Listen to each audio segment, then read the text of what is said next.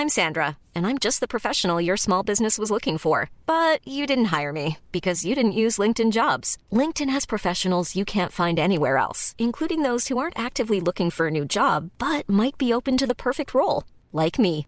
In a given month, over 70% of LinkedIn users don't visit other leading job sites. So if you're not looking on LinkedIn, you'll miss out on great candidates like Sandra. Start hiring professionals like a professional. Post your free job on linkedin.com/people today.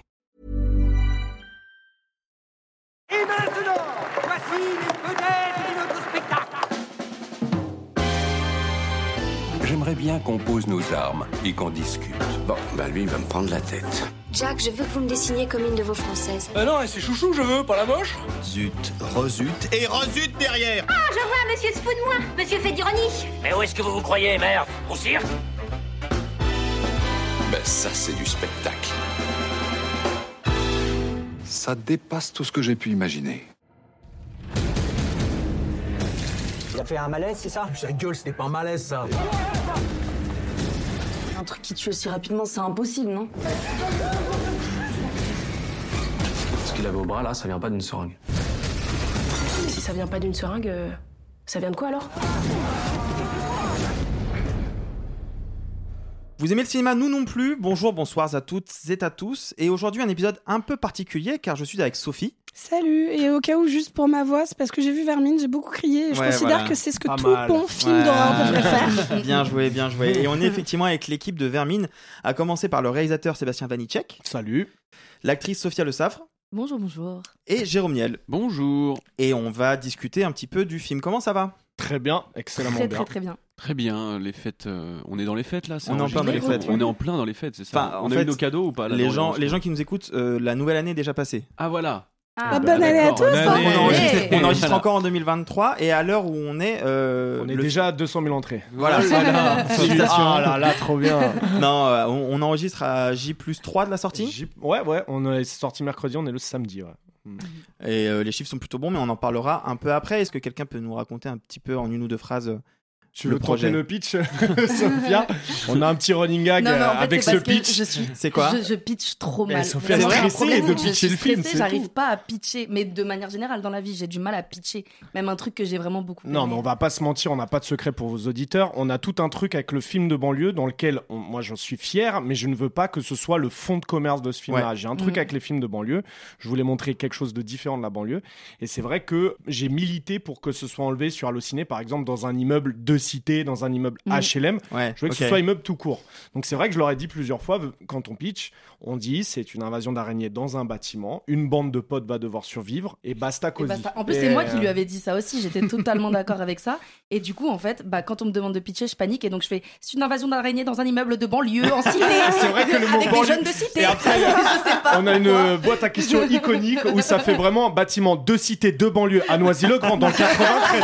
Et là, on fait, allez, il s'enfonce Et- complètement. Mais oui, mais je panique. Mais j'ai aucun problème à parler du fait que ce soit un film de banlieue. Juste, je pense que euh, C'est pas à par ça que tu veux qu'on le reconnaisse. Bah, je, je, ça me dérange même pas, tu vois, vraiment, encore une fois, d'en parler. Mais c'est que dans le pitch pur, je pense que le film se soutient tout seul d'être une invasion dans un bâtiment, quoi. Si on doit le décrire, en fait, concrètement, c'est un film d'horreur, c'est un Mhm. film de potes, c'est un- survival. c'est c'est un survival, Ouais, ouais. parce qu'il y a aussi un côté social. Si on devait le décrire comme ça, ce serait un film d'horreur euh, de potes euh, survival. J'adore le côté survival, j'adore le film de potes, j'adore, j'adore les coming of age movies. Je pense que c'en est un aussi. Ça parle de, de- de passage à l'âge adulte pour nombreux de nos personnages. Et après, au-dessus de tout ça, c'est bien entendu un film de divertissement qui est censé vous faire flipper et rire. Et c'est l'objectif de, de Vermine, quoi. Peut-être revenir sur, avant même l'écriture de ce long, ce qu'il y a eu dans ta carrière à toi, Seb, et comment euh, t'en es arrivé à faire ce projet-là. Peut-être aussi, il faut juste que je précise un petit truc avant, par pure honnêteté intellectuelle. Pour les gens qui nous écoutent, si vous avez écouté l'épisode de- d'aujourd'hui, vous êtes peut-être rendu compte que j'ai pas beaucoup parlé de Vermine. Parce que euh, moi j'ai un rapport avec le film qui est particulier. Euh, je connais plutôt bien le producteur qui m'avait invité, qui m'avait présenté Sébastien au Festival de Cannes 2022, à l'époque où vous cherchiez des sous. financement, ouais. Et c'est là qu'il m'a dit tu devrais venir sur le tournage et je suis venu à deux reprises, dont une fois pour faire un sujet avec Karim, et ça aussi on en reparlera je pense plus tard. Donc j'ai j'ai un truc où je suis le film depuis longtemps, je l'ai soutenu via Comini, où on en a beaucoup parlé, où j'ai fait une avant-première avec vous, et donc je voulais pas que ce soit moi qui mette en avant le film dans le podcast, étant donné que tout le monde a adoré le film. Mais je suis content de moi Tout le monde qui a reçu de l'argent par Combini aussi pour dire ça, c'est ça C'est vrai. C'est Non, comme ça que ça pardon, s'est c'est passé. faux, c'est faux, c'est faux.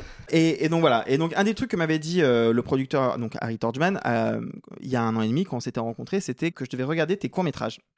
Parce que ça donnait un peu une idée de ce que serait Vermine. Est-ce que tu peux nous raconter un petit peu les différents cours que tu as fait, à quel moment tu les as fait, et, euh, et effectivement à quel point tu trouves que ça, il y, a y un lien avec Vermine? Bah, euh, on va squeezer les, les, les 50 qui ont été faits vraiment dans l'anonymat le plus total, mais euh, c'est Oh, juste pour si jamais on a des, des, des jeunes réalisateurs ambitieux de dire bah, c'est que en faisant des courts-métrages que qu'on peut un jour euh, espérer faire un long. Vraiment, je pense vraiment que c'est que ça. Donc il y a eu énormément, énormément de cours faits avec mes potes, faits avec pas de potes des fois, juste des choses que je trouvais et tout, filmer tout le temps, tout le temps, faire du montage et essayer de connaître un peu tous les métiers euh, par soi-même. Et après, ça s'est entre guillemets un peu professionnalisé quand mes potes, eux, ont commencé à devenir des, des chefs op, des, des ingénieurs du son et compagnie. Et eux se sont professionnalisés pendant que moi je continuais vraiment mon, mon petit Super U et mon petit taf à Disney et compagnie. Mais mes potes, eux, se professionnalisaient et du coup, on a pu euh, avoir accès. euh, on a pécho des petites caméras sur des pubs de mon chef op euh, avec des anecdotes assez marrantes euh, où ça tournait du jeudi au mardi et nous, le samedi, dimanche, on prenait la Ouais. caméra parce qu'elle servait à rien. Et après, on la rendait comme si de rien n'était, mais on récupérait juste la carte. Et donc, bon, il y a eu tous ces courts-métrages. Il y a eu. Après, j'ai rencontré un- un- une association dans le 93 qui, euh, qui euh, voulait rassembler des artistes musicaux, euh, graffeurs, dessinateurs, tout ça, tout ça, avec qui j'ai fait un, un court-métrage qui s'appelle Mayday, qui a été financé en crowdfunding avec 1000 balles. Et celui-là m'a permis d'aller vers Crow, qui est mon premier court-métrage avec le CNC et compagnie, qui est voilà, une histoire à hauteur de chienne sur une chienne qui est forcée à faire des combats de chiens. T'avais le CNC à l'époque. Et il y a eu le. C- Ouais, à l'époque, j'ai eu un CNC. Ouais, en vraiment étrange. Et euh, on les a plus jamais revus. euh, et voilà. Et après, après ça, ça a commencé un peu à popper pour moi parce que le court métrage a fait un peu parler de lui. Donc, du coup, je rencontre des producteurs, tout ça, tout ça. Mais confinement. Et après, en fait, l'humilité fait que tu es en confinement et tu as capté que les producteurs vont pas t'appeler. Vont, les trucs que tu as en développement, ils vont complètement les abandonner. Je l'ai très vite compris. Donc, euh, pendant le confinement, euh, bah, j'ai, euh, je me suis tout de suite dit deux solutions pour moi. Je retourne travailler à Super U Disney ou je refais des cours et je mets mes dernières armes. Euh, tout ce que j'ai en court métrage. Et c'est là que j'ai rencontré Jérôme parce que je voulais que ce soit porté par quelqu'un euh, qui m'inspire, euh, qui a, euh, on va pas se mytho, euh, la notoriété qui permet aussi au court métrage d'être vu. On a eu un genre de coup de foudre artistique avec Jérôme parce que ses envies de cinéma dépassent complètement ce que j'avais vu de lui, moi, personnellement. Je connaissais pas énormément son taf. Pareil, on va pas, on va pas se mytho. Je, c'est vraiment un pote qui m'a dit vois-le, euh, tu, tu vas voir son énergie, machin, machin. Donc ça a matché direct. Lui, il a vu mes cours. Et c'est là qu'on a lancé euh, lourd métrage et avec ma team de potes, quoi. On a fait ça pendant une petite année, quoi. Et après cette petite année de court métrage, donc ils sont sur YouTube, à la ch- sur la chaîne lourd métrage. Et c'est ceux que tu as vu probablement, Mhm, je pense, ouais. Holo, Pas Bouger et compagnie.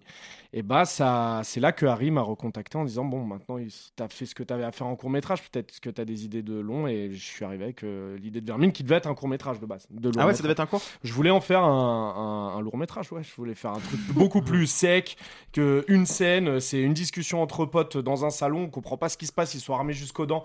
Et en fait, c'était une espèce de long travelling autour de cinq potes. On sait pas ce qui se passe jusqu'au moment où la meuf est la seule à avoir euh, le courage d'ouvrir la porte et de dire bon, j'y vais, on va arrêter de parler. Elle ouvre la porte, elle referme derrière elle et on découvre un immeuble complètement entoilé. Elle doit aller d'un point A à un point B. C'était juste ça en fait. D'accord. Et euh, ça devait voilà, durer 15 minutes euh, dans la lignée de Holo, quoi, avec euh, quand même un peu d'ambition. J'ai- je m'étais, euh, J'avais commencé à contacter les bons gars en 3D. Et euh, bah, c'est devenu un long, donc je suis trop content.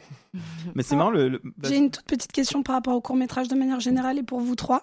Est-ce que vous pensez que c'est donc une obligation pour aller vers le long métrage de faire du court métrage, mais peu importe, en tant que comédien, en tant que réal, en tant que tout ça, et surtout, est-ce qu'on est obligé de faire des courts métrages directement financés ou est-ce qu'il faut passer par la case euh, full débrouille, full on se prend une caméra entre potes? Parce qu'il y en a qui attendent, qui vont écrire pendant hyper longtemps un Ouais. court métrage en se disant bah non, moi je vais le faire financer, je vais passer par une école de ciné. Pour vous, c'est quoi la bonne technique pour se lancer s'il y en a une? Après, moi, j'avoue, j'ai eu un parcours un peu particulier. Je suis autodidacte, j'ai pas fait d'école, rien. J'ai commencé avec un long métrage. Donc, euh, je dirais pas non, il faut faire des cours, machin. Moi, je sais que c'est possible de d'entrer dans le cinéma euh, sans passer par les cours ou par les écoles. Mais, euh, mais euh, après, en tant que réel, je pense que c'est différent. Je sais pas, ça dépend. Toi, Jérôme, c'est particulier, toi, toi, toi aussi, ce que bah ouais, euh, moi j'ai commencé par, euh, par internet, donc mais en fait, Ouais. euh, Mais moi tu je re- faisais tout seul. Ouais, c'est ça. Moi je rejoindrais Sébastien sur le fait de, de ce qu'il a toujours dit, c'est de produire quoi qu'il arrive dès que tu Mhm. peux produire quelque chose.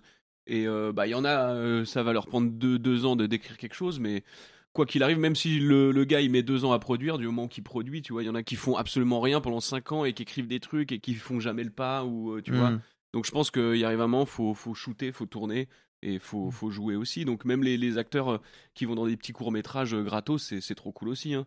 Enfin, moi, si j'avais pas, si je m'étais dit jamais je ferais ça, jamais je serais allé avec euh, Seb, tu vois.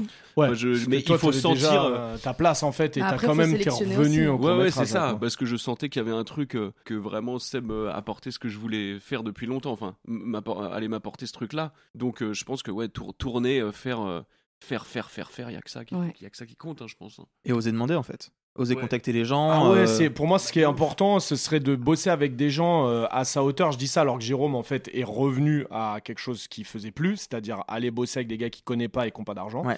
Mais en fait, je, je dirais en tant, en tant que technicien entre guillemets, si, si, si on, on- on peut mettre le réal et auteur dans cette catégorie-là, je dirais bosser avec des gens à sa hauteur, c'est-à-dire des équipes où on se dit ok lui il est à peu près à mon niveau en chef op, lui en son, en machin, pour qu'on apprenne ensemble. En termes de financement, moi j'ai fait beaucoup de trucs avec 100 balles et tout, donc je dirais c'est pas une histoire d'argent, c'est encore une, encore une fois une histoire de débrouille, mais la question elle est plutôt dans comment tu vas les montrer, parce qu'il y a vraiment deux réseaux, soit on y va en festival, soit on met sur YouTube. Et moi c'est vrai que j'ai fait les deux, j'ai fait beaucoup de festivals et je me suis rendu compte, j'ai eu, Mayday a eu énormément de prix à voyager dans le monde entier et pourtant personne l'a vu. Et il m'a servi pas à grand chose, à part de passer à Cro. Et Cro, pareil, ça, ça allait dans des gros festivals hyper importants, mais pareil, ça m'a, ça, ça n'a pas vraiment euh, eu d'impact sur le public. Et quand je me suis juste posé la question, mais pour qui je fais des films en fait? Qu'est-ce que j'ai envie de faire? Et moi, c'est le public, quoi.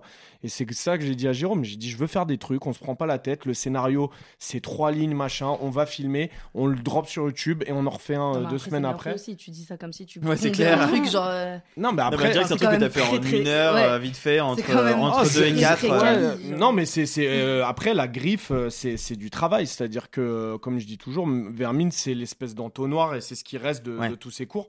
Et à tous ceux qui veulent faire des cours, comme disait Jérôme, plus tu vas en faire et plus tu vas t'auto-juger et voir ce qui va pas, ce qui fonctionne pas en son, en image, en montage, et tu vas toi-même comprendre euh, ce qu'il faut améliorer, quoi. Et c'est sûr que ouais, ce, qui, ce qui a un peu changé, j'imagine, par rapport à il y a 10 ans, euh, c'est de- c'est l'immédiateté euh, du résultat que ça peut avoir si tu le diffuses euh, sur les réseaux sociaux, tu vois. Ça, c'est vrai que ça a changé. Moi, le, le, le, le, mécanisme du, des festivals de court-métrage, ça m'a toujours apparu un peu nébuleux parce qu'effectivement, ça parle de 80 trophées, euh, 80 Mm. euh, récompenses et tout, euh, 87 et, et 117 et 240 récompenses. et ouais, mais du coup, qu'est-ce qu'il fait, lui? Bah, Il est en train d'écrire son deuxième court-métrage qui sortira dans deux ans et où il gagnera 500 récompenses et, Et jusqu'à qu'on pas. et donc Ou je- 500 je dis pas- euros, souvent, c'est aussi, ça. t'es récupéré Ouais, quand je tu fais que un festoche, et je dis que les deux euh, sans doute euh, il y a, y les, les deux marchent hein, les- mais, mais je trouve que c'est quoi ceux qui ont réalisé la main c'est des c'est des youtubeurs ils YouTube, ouais, ils ont mis ça, les c'est courts-métrages fou. sur YouTube, ouais. tu vois j'ai de l'impression que je sais pas il y a un truc où tu sors le- la chose nous ça allait finalement très vite Euh, jamais assez pour Sébastien mais au final euh, ça, ça a pris moins d'un an à ce que Harry revienne voit ce qui se passe, fait ah mais putain mais c'est vrai parce que Harry l'avait déjà rencontré en plus pour la petite histoire il y a, il y a 10 ans avec euh, Mayday, c'est lui, il, il lui avait donné un- une récompense. Non, on a- c'était euh, festival euh, Moby Film Festival. Ah, Moby Film Donc c'est une minute, un téléphone. Ah oui c'était un autre court métrage. Et, euh, ouais, ouais, c'était en Ah oui, ok, 2013. je vois, Mais il t'avait remis un Ouais, ouais, j'avais une le prix, euh, prix spécial du jury. Donc t'es comme quoi le monde est... et là il l'a revu mais via les réseaux sociaux Ouais. donc euh, peut-être que si euh, on avait sorti euh, nos courts métrages dans les festivals bah Harry serait pas tombé dessus parce qu'il n'était pas dans ces festivals donc il a juste vu les trucs tourner comme ça parce qu'on a fait un peu de bruit avec Non, mais parce que pour ceux qui savent pas, les festivals, ils, ils, ils t'empêchent veulent de sortir en ligne. l'exclusivité. Ouais, ils veulent ça. pas que le ça. film Ouais. soit sur Internet. Donc tu- si tu vas en festival, bah, personne va le voir. En fait, il faut, faut, faut l'accepter. C'est que des gens de festival. Non, mais en fait, le, mieux, c'est de faire les deux. Faire ce que tu as fait. C'est-à-dire faire Ouais, un peu de festival, exactement. avoir un nom, ça. rencontrer un certain Harry, par exemple. À un moment, accepter que c'est bon, il faut que les gens le voient. T'as envie que les gens le voient, t'as envie d'avoir leur retour. Mais c'est vraiment, ça parle vraiment, c'est le cinéma pour moi aussi. hein. Hmm. C'est le cinéma grand public, le cinéma cinéphile. Et comment est-ce qu'on arrive à faire euh, cohabiter les deux? Exactement. Au début de Vermine, il y a un logo CNC. Ouais. Euh, Il y a un logo Netflix. Ouais. Il n'y a pas de logo Canal+. Non. Et il y a un logo CNC, mais qui n'est pas le logo euh, qu'on connaît. Ouais, on aurait dû avoir le logo Alexandre Aja en fait. Parce que clairement, c'est vraiment lui qui nous donne euh, l'aide, la CVS, je crois que ça s'appelle, Ouais. et c'est l'aide aux effets spéciaux. Et du coup, c'est le, c'est la seule aide publique qu'on a eue. C'est le, c'est, c'est l'aide aux ouf, effets ça, spéciaux. Parce qu'on était un film euh, ambitieux, mais c'est encore une fois Alex Aja qui l'a, qui l'a vu. Et je suis trop content parce qu'il est hyper satisfait du film et il nous a dit après à l'avoir vu que c'était le genre de film qu'il voulait montrer en exemple sur comment on utilise cet argent. On en Mm. fait parce qu'il n'y a pas un euro qui n'est pas à l'image. Et Mm. encore, Harry a dû même rajouter, c'est-à-dire que le moindre euro de- de- d'effets spéciaux qu'on a eu euh, du, du- du CNC est à l'image. Mais euh, du coup, oui, on, sinon CNC, on a eu, on a essuyé que des refus, que des refus, que des Ce qui, est, ce qui est dramatique quand on y pense deux secondes. Je, je Sur ce que ça veut dire de comment on finance le cinéma. Ouais, on a eu ce petit retour. euh, Un petit retour euh, trop rock'n'roll apparemment. Ouais, c'était vraiment Ah, ouvrez les guillemets trop rock'n'roll. Ça, c'était euh, Île-de-France. Donc je me suis dit les gars ils ont 75 ans et ils sont en train de juger mon film c'est normal que ça va pas que Ouais. ça va et après quand je vois des gens de 75 ans dans la salle je suis trop content parce que du coup ils arrivent ils me viennent me voir et ils sont trop contents ils ont vraiment vibré et tout du coup je me dis ils ont un décalage complet avec ce que une nouvelle génération d'auteurs de réals d'acteurs de, de, de techniciens ont envie de faire Ouais, il y a une petite ironie aussi, parce que c'est vrai qu'on parle de plus en plus d'un renouveau du cinéma de genre français, c'est quelque chose qu'on entend. Et particulièrement depuis que Julia Ducournau a eu une palme d'or avec Titane. En fait, pour ceux qui nous écoutent et qui connaissent pas bien le cinéma de genre en France, on a vraiment eu une partie qui s'appelle les French Frayeurs, qui a été une espèce de renouveau parce qu'il y a eu du financement et on a des noms, dont Alexandre Aja, qui au final n'est pas resté en France parce qu'il est parti aux États-Unis parce que la France ne lui a pas offert ce qu'il voulait pour faire son cinéma. Il l'a trouvé ailleurs. Et là, depuis quelques années, on a surtout une espèce d'engouement critique envers le cinéma de genre français. Et c'est tout un paradoxe parce que quand on voit que les institutions potentiellement ne suivent pas le financement de ces films-là, enfin, il y a quelque chose qui fonctionne pas, quoi. Après, le, le fi- le cinéma dont tu parles, je pense que c'est un cinéma qui est un peu différent de Vermine. C'est-à-dire que c'est ce que je disais quand j'ai présenté l'avant-première. C'est un cinéma qui est social avant d'être de genre. Alors que Vermine, c'est un film de genre. Ouais. Avant d'être un film Ouais, social. si tu- tu pourrais dire un peu féministe, Tu vois, genre euh, la nuée, style, euh, euh, si on parle de la nuée, si on parle même de, je sais pas. Des euh, les- ouais. Non, non, mais je Tu sais. vois, c'est pas, c'est pas le même genre de. C'est Mais- c'est- c'est plus CNC euh, compatible. Mais oui, mais j'ai l'impression que on n'arrive pas à savoir si euh, parmi ces réalisateurs-là, et c'est un débat qu'on a souvent dans le podcast, est-ce que c'est des gens qui ont vraiment envie de faire du cinéma de genre ou est-ce que c'est parce qu'il y a une étiquette cool Ouais. de cinéma de genre en ce moment Ouais, bah ça- Et est-ce qu'on a vraiment une vague de réel de cinéma de genre? Et moi, c'est ce qui m'a fait autant plaisir avec Vermine, c'est le fait que ce soit un vrai film de genre, de divertissement, Mm. et que le social vient après, et pas une espèce d'inversion de oh bah oui, euh, on va faire des sauterelles qui mangent des gens. Mais en fait, bah, euh, c'était le, le- c'était les, les- les premières questions justement pour revenir. à- déçu, hein. Non, je- en fait, c'est rigolo parce que ton personnage, Sophia, bah, c'est moi avec les sauterelles, c'est-à-dire que je suis pas capable. Donc là, les, les deux seuls moments où j'ai fermé les yeux, c'est quand il y a deux plans sur des Ouais. sauterelles qui m'ont semblé durer une heure et demie. aucun rien- souci. Rien à une petite sauterelle dans son. incapable. Ouais, donc la nuit, je, je sais pas, j'ai fermé les yeux, mais ça Ah avait ouais, pas l'air euh, tant que ça m'accame. Mais ça revient à ce que tu à ce que tu disais pour le financement. Moi, je, oui, c'est vrai que c'est un peu une espèce de vague euh, genre fémis euh, qui fonctionne très bien que moi je suis incapable de faire parce que vraiment quand je vois ce niveau euh, d'écriture et on a eu la chance d'avoir euh, un intervenant dans l'écriture qui est venu un peu, euh, c'est pas script doctor, il est venu lire notre script et relever des petites choses et tout qui s'appelle euh, Jacques Akchotti, je crois, et qui a bossé avec Julia Ducournau. Donc euh, c'est vrai que quand Harry nous l'a présenté, c'était un peu, je vous ramène le gars du genre en France. Et avec Flo, on s'est heurté à un gars qui comprenait pas du tout ce qu'on essayait de raconter, ce qu'on essayait de faire. On a eu des retours où on a filtré vraiment beaucoup. Il y a eu au final 3-4 trucs qui étaient très intéressants qui nous ont permis de développer beaucoup mieux nos persos. Mais, mais c'est vrai qu'on a eu un truc de waouh, il y a, y a un fossé, euh, fossé générationnel, intellectuel, quelque chose qui fait qu'on pense juste pas de la même manière. Mm. Et euh, on avait un truc avec Vermine de dire ouais, mais en fait, on n'a pas encore d'exemple en France sur vraiment ce qu'on est en train de vouloir faire, quoi. Non, mais il y a aussi le fait de faire du divertissement qui n'est pas genre de la grosse comédie. On Ouais. dirait en fait que c'est un gros mot de vouloir faire kiffer les gens en salle. Ah, en France, c'est- Euh, avec autre de chose que Avec autre de la que grosse comédie. un Mm. peu. Enfin voilà, tu vois. On dirait vraiment que c'est un. ouais, ouais, on dirait que c'est un gros mot, genre vraiment. Pour revenir sur le financement dont je disais, il y a un petit logo Netflix au début. Ouais.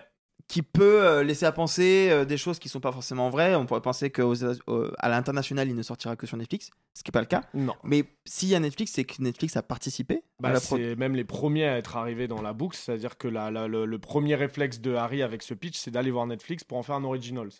Donc du coup, on va voir euh, Sarah May et Sonia Askill euh, là-bas, euh, les, les, les nanas qui gèrent Netflix, quoi, les, les, les Mhm. boss. Et elles nous disent, ok, mais on veut lire la V1 de scénario, le pitch et tout, c'est cool, les dessins c'est cool, les courts, courts métrages sont cool, mais euh, faut qu'on lise 90 pages. Du coup, en deux mois, on se fait une charge avec Flo, on écrit la, la- la V1 et on leur donne et elles greenlight le truc, elles disent, ok, nous on est, on est à bord, mais on veut le sortir en salle. Et c'est là qu'il y a eu un ça truc de waouh, C'est euh, ouf. ouais. Et, et du coup, en fait, c'est là que j'ai capté que Netflix voulait faire du cinéma, que la plateforme n'est pas contre le cinéma, au contraire, c'était une volonté. euh, elles, elles ont lu un film où elles se sont dit c'est un film qui rassemble les gens en salle, c'est un film avec du son, c'est un film avec de l'image, les gens vont vibrer ensemble en salle, on y croit. Et du coup, c'est elles qui nous disent euh, euh, on vous donne 30% du budget, du coup, et allez choper les, les 70% en restant, mais on va vous aider, on va vous accompagner, tout ça. Et en fait, ça allait plutôt vite parce qu'une fois que tu as Netflix, tout le monde fait attends, c'est qui, pourquoi, comment, Ouais, machin, et ça fait papa. Et en fait, C'est on, a dû choisir euh, avec qui on avait envie de partir, quoi. Et ça, c'était trop cool. Et c'est grâce à Netflix. Et je maintiens que je fais pas ce film sans Netflix. C'est pas CNC, c'est pas financement public, c'est pas tout ça. C'est Netflix. Sans, sans Netflix, je fais pas mon premier film. Je trouve ça ouf. Non, mais c'est Ouais. pour ça que je voulais qu'on en parle parce que je trouve ça ouf. Mm. Tu mentionnais une V1 de scénario. Euh, Il y a eu combien de versions en total? Bah, tu sais, version, t'as des énormes différences entre ta V1, ta V2, ta V3, et après, t'as des 4, 5, 6, mais où tu changes euh, un tout petit peu Ouais. des persos, des trucs, des machins. Entre la V1 et la V2, c'est drastique. hein. Tu passes d'un film à 200 millions à un film à 4. Vraiment. La V1, on n'a pas de frontières, on est en mode lâcher tout sur le papier, donc du coup, on y va. Euh, vraiment, avec des trucs parfois où on s'est vraiment, vraiment lâché. Ça devait sortir par le haut de l'immeuble des camemberts, glisser sur le toit Ouais, et tout. ouais, Ouais, il y avait des trucs assez, assez fat. Il y avait un hélico, machin. Et, euh, et après, bah, du coup, on te dit oui, mais tu n'auras pas cet argent, Sébastien. Et, euh, et là, du coup, bah, tu, co- en fait, c'est, c'est trop intéressant parce Tu que. l'avais lu cette version toi Non, que Toi, tu l'as lu, toi. C'est ce que j'avais posé comme question. Vous avez eu lesquelles, vous? Moi, je l'ai- j'ai eu Toi, t'as eu la les V1? versions. Ouais. Ouais, non, moi non. non. Toi, ils t'ont filé la version euh, où tu savais qu'il n'y avait pas d'hélico. quel- Non, il n'y avait pas d'hélico, non. Mais c'était stylé, il y avait un truc un peu à la Cliffhanger, là, il y avait des gens, on était accrochés, non? Ouais, ça, sonner en rappel et Il y a tout. quelqu'un qui glissait. Il y a tout. quelqu'un qui tombait, c'était Claudia qui devait pas, voilà. Ouais, euh, c'est ça. C'était Claudia qui la mère de- qui était la mère de Moussa. Enfin bref, tout un truc et elle tombait. Claudia, la mère elle de Moussa, tombait. waouh, c'est un autre Ouais, film. et, et elle, et elle tombait. Mais non, mais je crois que V1, il n'y a pas de frères et sœurs. Ouais. Enfin, c'est tout un Oui, truc. ça, je savais. Et Il y a une ouais. idylle entre vous deux. Euh, Mathis et ouais, euh, Mathis depuis tout petit, il est amoureux Ouais. d'elle, etc. Et Enfin, il y a tout Mais non, c'était pas Mathis Et et alors Manon Non, Mathis et Et alors Mais Lila et Manon étaient un seul personnage. Hein Lila et Manon étaient un seul personnage. Ouais. Ok, d'accord. Non, mais attends, il reste quoi de cette V1 dans Euh, la V finale Les, vrai, les c'est prénoms, apparemment. Les prénoms, les. Les prénoms, voilà. les araignées. Non, et encore, le, toi, toi, il s'appelait Krillin. Toi, c'était Krillin. Parce qu'il y a un bagarreur et ref à DBZ. Et après, on se dit, est-ce qu'on aura les droits de l'appeler Krillin Je sais pas. Sans bon, doute pas, va. sans doute pas. Donc il reste quoi de cette V1 dans la VDF Non, il reste quand même pas mal. Il reste tout, tout, tout le huis clos parce que c'était quand même euh, un truc qui était bien enfermé. Je crois que c'est à partir du troisième acte où ça se bat en cacahuète qu'on n'est pas resté euh, pareil. C'était des kangourous au début. Oui. pas des araignées. Invasion de kangourous. même genre. Sauterelles. Kangourou boxeur. Mais faisait- franchement, ça faisait beaucoup trop peur les kangourous parce que vraiment, c'est de la, c'est, vraiment de la, de la, de la belle saloperie. C'est, cet animal, ils sont vraiment très dangereux, très dangereux. Et euh, non, on a gardé quand même pas mal de présentations de personnages. Le premier acte n'a jamais bougé. Ça a toujours été cette intro au- dans le désert et tout ça. Après, comme je disais, c'est trop cool d'avoir des, des contraintes financières. Ça rend plus créatif et t'en as tout le long du processus. Et il suffit de, les, de bien les utiliser. Mais vraiment- est-ce que c'est vrai? Est-ce que c'est pas une phrase qu'on se dit pour se rassurer de bon, j'aurais pas 200 millions, j'en ai que 4 Non, je, je te c'est sûr. genre l'adversité de devoir se restreindre à enlever des trucs qui ont l'air trop cool sur papier, des trucs que t'as écrit en disant putain ça va être trop stylé. Mhm. En vrai, c'est pas plus Bah, frustrant aussi Moi, ce qu'on m'avait demandé, c'était si on t'avait donné plus d'argent, quel aurait été le film? Et je dis, je pense qu'il aurait été euh, moins bien. Moi, je suis très content de ce que j'ai fait. Parce que c'est toutes ces contraintes qui ont fait ce Mm. qu'il est aujourd'hui. Parce que moi, il n'y a pas un euro qui est pas à l'image, ça c'est une certitude. Peut-être qu'il y aurait plus de d'envolées cinématographiques. J'aurais fait des plans où la caméra aurait fait plus de choses. Peut-être que j'aurais une grue qui coûte 13 000 balles à la journée pour faire euh, certains plans. On aurait économisé du temps, des choses comme ça mais je pense pas que euh, voilà euh, en CG j'ai fait vraiment euh, le max pour planquer les araignées pour avoir un clair obscur jouer ce truc là je pense que je les aurais pas filmés plein pot euh, si j'avais plus d'argent parce que c'est pas intéressant je trouve Ouais. Moi, je pense que sur, sur des petit budget de, de, de, de, de ce type-là, je pense que ça peut être qu'un avantage. quoi. C'est faut vraiment vraiment se creuser la tête pour être créatif. plus Sur des trucs plus plus énormes, tu vois, genre un Ouais. budget de 40 millions et le gars il- c'était 60 normalement. Là ça là ça fait. Oui, ça ok, fait je vois chier, ce que tu veux dire. Mais je pense les petits trucs, tu te dis bon alors oui clos et tout, vas-y on réfléchit à la Si, scène, un- au personnage et tout. Je pense que vraiment ça peut En être. casting, j'aurais pris François Civil, Pierre Oui. Ninet, Oui, voilà, c'est ça, et j'aurais pas pris eux, quoi. Romain Duris, et voilà. J'aurais pas pris eux, quoi. Et toi, Jérôme, quand tu reçois la V1 du scénario qui part dans tous les sens, tu dis oui direct Ah ouais, moi je dis Ouais, oui. euh, mais je savais que ça allait pas être la V1, la VDF. Ouais, tu, tu vois. savais que ça mais, allait pas du et tout être. Flo, enfin entre entre Sébastien que je connaissais depuis maintenant plus d'un an et euh, Flo depuis 10 ans, moi c'était les yeux fermés sur n'importe quel animal. Même un kangourou Même un kangourou. du moment que c'est pas des vrais sur le tournage, Voilà. c'est trop chaud. Alors que toi, Mais- Sophia, quand tu reçois Ah un oui, non, scénario, bah toi, c'est plus compliqué. Ah oui, Bah, mais toi, c'est en fait, truc, moi et hein. Lisa, ce qu'on a reçu, Lisa Niarco, euh, dont c'est le premier film, hein, Vermine, ce qu'on a reçu euh, via nos agents, faut savoir que c'est pas le pitch de Sébastien. C'est pas celui qui l'a envoyé, c'est un bouche à oreille de, du producteur au directeur de casting, à nos agents. téléphone arabe, Voilà, ça. le téléphone arabe, grosso modo. Et nous, ce qu'on reçoit comme pitch, c'est invasion d'araignées géantes en HLM. Donc, moi- non mais voilà, moi j'ai dit, j'ai dit à mon agent, je l'appelle et je fais euh, coucou, bah euh, non, moi ça m'intéresse pas trop. bah, c'est qui ce Sébastien Vanitschek? En plus, je tape son nom, je, Y a rien je- qui y a sort. rien, tu vois. Et euh, et euh, mais en fait, j'ai fait l'erreur de pas aller checker ses cours. Et je suis allée voir, j'ai vu euh, juste juste sur sa page en fait, j'ai capté un peu déjà la DA du personnage et j'ai vu, euh, je crois, le trailer de Pas bouger. Et là, j'ai fait OK, vraiment pas mal. Et euh, elle m'a dit, écoute, fais confiance et tout, rencontre, rencontre Sébastien. Je suis allée au casting, chose qui n'arrive pas souvent et qui est trop bien. Sébastien était présent. Pas lu le scénar quand tu Non, pas, en- on l'avait pas, je l'avais pas reçu. T'avais pas reçu le Pas- scénar J'avais pas reçu le scénar. J'avais Invasion d'araignée casting. géante et mes deux scènes de casting à préparer. Une scène, pardon, de casting à préparer. Je crois, une- ouais, une scène. Et je savais, euh, non, je savais pas. Et je suis arrivée et je devais faire une impro et ma scène. Voilà, bref. Et euh, du coup, je rencontre Sébastien. Et là, c'est instantané. En fait, déjà, moi, je lui raconte le pitch. euh, il est choqué. le pitch que j'ai reçu. Il est vraiment choqué. Il me dit non, non, laisse-moi te raconter mon film, ce que j'ai envie de faire, ce que j'ai envie de montrer.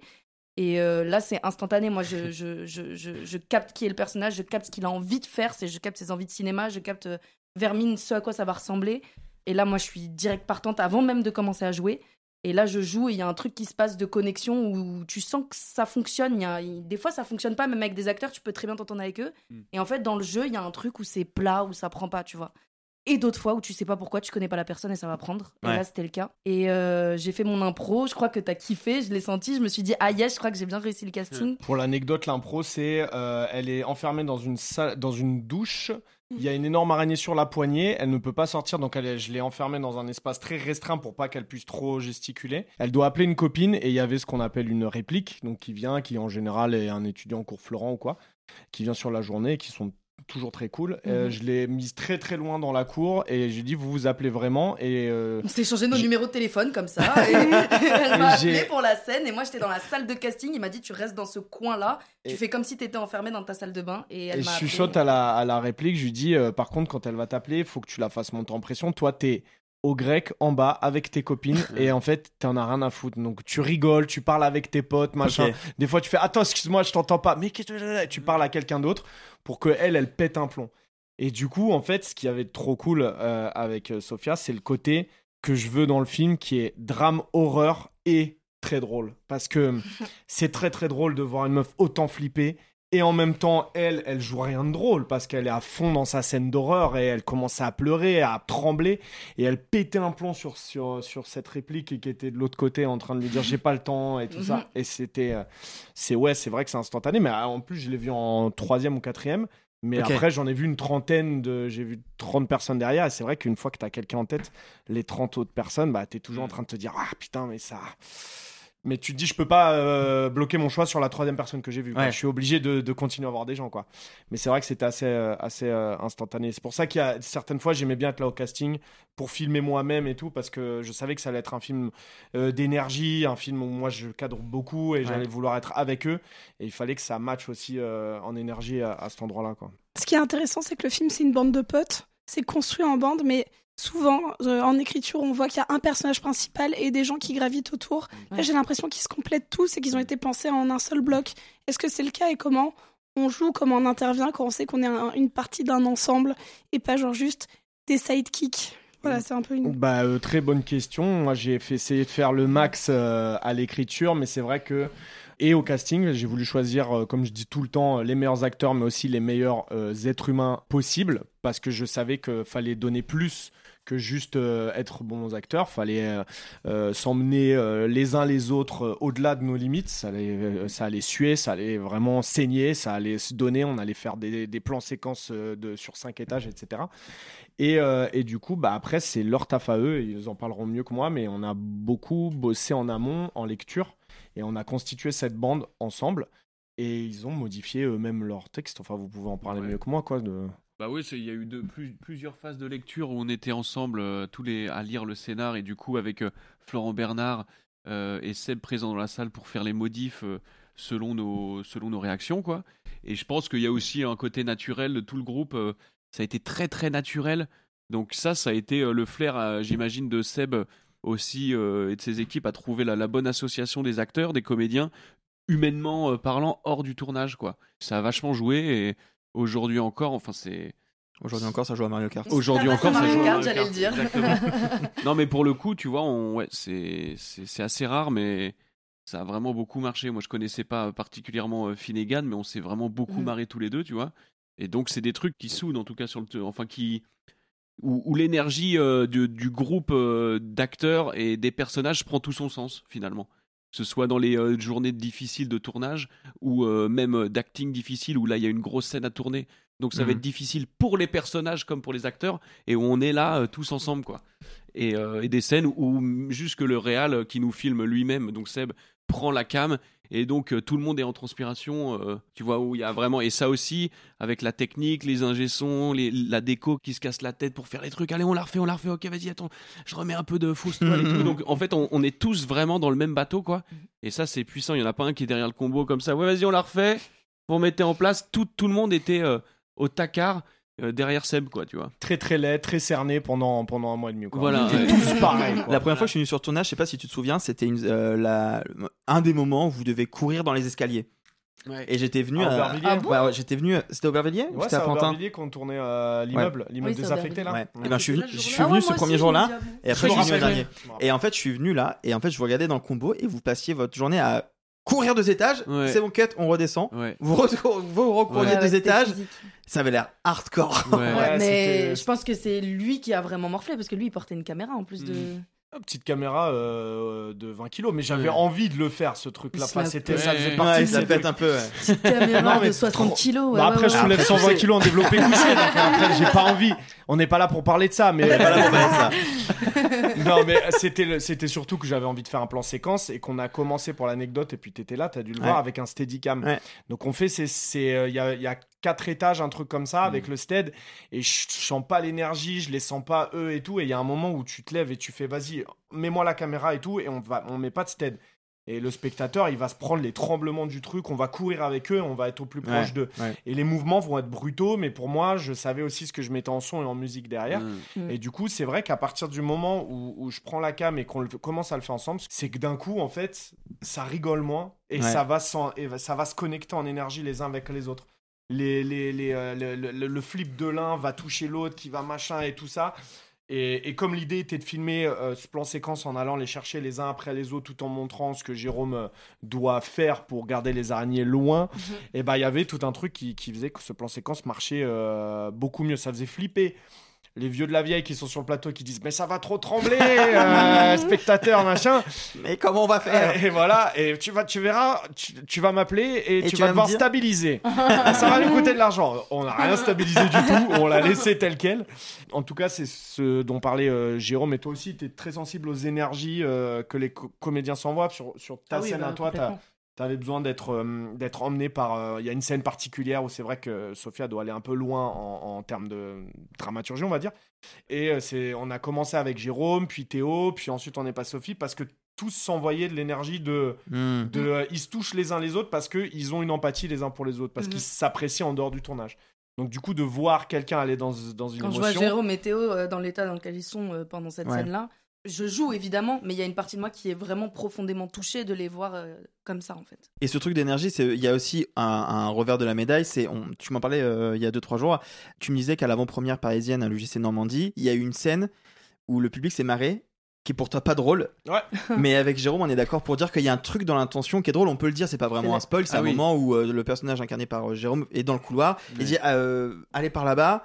Vous ouvrez la porte, il fait euh, Il y a un. Ouais, commence cadavre- à avoir de la paranoïa en- les uns envers les autres? Ouais, et. Jérôme Ah, doit garder euh, loin de lui un des habitants de l'immeuble. Ouais, Ah ouais. oui, Et moi, Et- je refuse au début, je refuse dans Tu un premier temps. Je dis non, mais on va aider ce gars-là.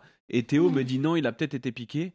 Et donc, je fais ok, vas-y, rentrez chez vous. Et dans le Ok, vas-y, rentrez chez vous, il y a un, un changement de ton, il y a un truc d'énergie Ouais. qui fait que c'est un peu marrant, mais toi, tu l'avais pas construit comme Et- ça. non, voilà, et c'est la tout. première fois. On a fait que des avant-premières où ça se marre pas du tout. Euh, ouais, c'est une scène hyper Mais intense. moi, je et me suis marré en projo sur cette Et ben, séquence. et ben euh, je crois que c'est Jérôme aussi qui acquiert le public à sa cause très vite. hein. Euh, En, en l'occurrence, UGC Normandie, il faisait ça, les gens rigolaient quoi. Donc, Ouais, euh. Alors, tu as fait un truc qui est pas très oui, radiophonique. pardon. euh, Tu- il s'est gratté il la barbe. gratte- Voilà, tu- Voilà. Ce qui n'était pas hyper drôle en soi, mais. euh. Voilà, c'est ce que je voulais dire. euh, C'est pas drôle. À UGC Normandie, euh, ça marche vachement. Si c'est toi qui le fais, en tout cas, oui. Oui, mais tu vois ce que je veux dire, il y a un truc dans le. Mais je pense que inconsciemment, t'as été emmené par l'énergie de la salle, tu vois. Ah, Euh, peut-être. Moi, je- ça m'arrive beaucoup au cinéma, tu vois. Si, si je Ouais. regarde le même film tout seul chez moi, je vais faire. alors, ouais. Et ce sera le max, tu vois. Et euh, de temps en temps, je me, je rigole avec tout le monde et ça m'emmène, quoi. Ouais, mais on en avait parlé un petit peu avec Arthur de ça euh, pour avoir bossé en festival de genre. J'ai vu plein de Ah oui. films, des Mhm. fois des méga méga hardcore et où il y a un fou rire général et des fois c'est quand le film est trop tendu, il y a une espèce de baisse de tension et les gens rigolent au premier Ouais. truc Mhm. un peu léger. Ouais, et tu le sens dans la salle et C'est toi aussi ça. tu vas, tu vas rire alors que chez toi, euh, en fait, pas C'est ça. Genre, chez soi, on est capable d'avoir une espèce de tension constante, mais Ouais. quand on est en tension avec beaucoup de gens autour et que ça crée quelque chose de très palpable, la moindre, mais moindre pointe de légèreté devient hilarante. Ouais. et Ouais. ça moi, aux enterrements, je me tape des barres. Mais, Ah. ça- Ouais. mais c'est le, Il y a un truc. euh, mais c'est le même, ouais, c'est c'est- le même phénomène. Le premier film où moi j'avais vécu ça, c'était sur Hérédité. Et Ah oui, genre pas vraiment marrant. Ouah. pas marrant Pas comme marrant film. comme film. Pas T'as marrant. ri comme ça au ciné et tout Moi non, mais il y a des gens qui Ah sont ouais. mis à rire Ouais. à la fois mais sur un truc Mais à sur la quelle con. scène? Je crois que c'est quand il y a un, un ballon qui tombe et qu'en fait ça devait être une tête et il y a juste un ballon, un plan ballon. Et en fait Ah ça oui, a fait rire quelqu'un et ça a été général, c'est-à-dire que la personne arrive à Eh faire oui. rire tout le monde. Ah ouais, C'est ok. ça. Parce que d'un coup il y a un oh putain on peut relâcher la pression, c'est maintenant. Ah, allez c'est ça l'expérience de la salle que je trouve trop bien aussi. Ah ouais. C'est que dans un film d'horreur ou tendu, il y a un truc où tout le monde a envie de vivre ça ensemble. Il y a un truc communautaire qui est trop cool. Quoi. Avec Sophie, on avait quelques idées de rêves. Alors, bon, en- la vérité, c'est que moi, je les ai. Tu les as. Je les ai, donc on va. Mais on voulait quand même te dropper quelques rêves pour voir si c'est des trucs que tu avais en tête ou pas. Si c'est des choses que vous avez c'est ressenties à la inconscient, lecture du scénario. Bah, bien Mhm, sûr, bah, bien mhm. sûr. Sophie, toi, t'en avais une qui était pour le coup un peu évidente, je pense. L'exorciste. Pour l'intro, Pour l'intro. Ouais. il y a l'exorciste. Je crois qu'il y avait, il y a la colline aussi. Il y a quelques films comme ça où tu, on te montre d'abord euh, ton monstre, d'où il vient, euh, pourquoi le, le pourquoi du comment. Et j'avoue qu'il y a un truc sans aller directement automatiquement à l'exorciste. Il y avait un truc de respecter les codes de Mhm. d'où vient mon monstre et, et plus c'est euh, exotique entre guillemets et plus ça raconte quelque chose en l'occurrence moi il y a un parallèle évident aussi euh, entre ces personnes qui sont arrachées à leur terre natale pour en- être emmenées dans des bâtiments euh, justement ultra clos et, et- et- et fermés Euh, mais ouais ça peut être considéré comme une ref ouais. Parce qu'en plus, on passe vraiment. C'est la même structure, c'est extérieur, exotique, on va dire de manière générale. Huis clos. Huis clos, clos, ouais, tout le ouais, long. voilà. ouais ouais Donc, c'est bon, je l'ai. À toi. Ouais, ouais, ouais.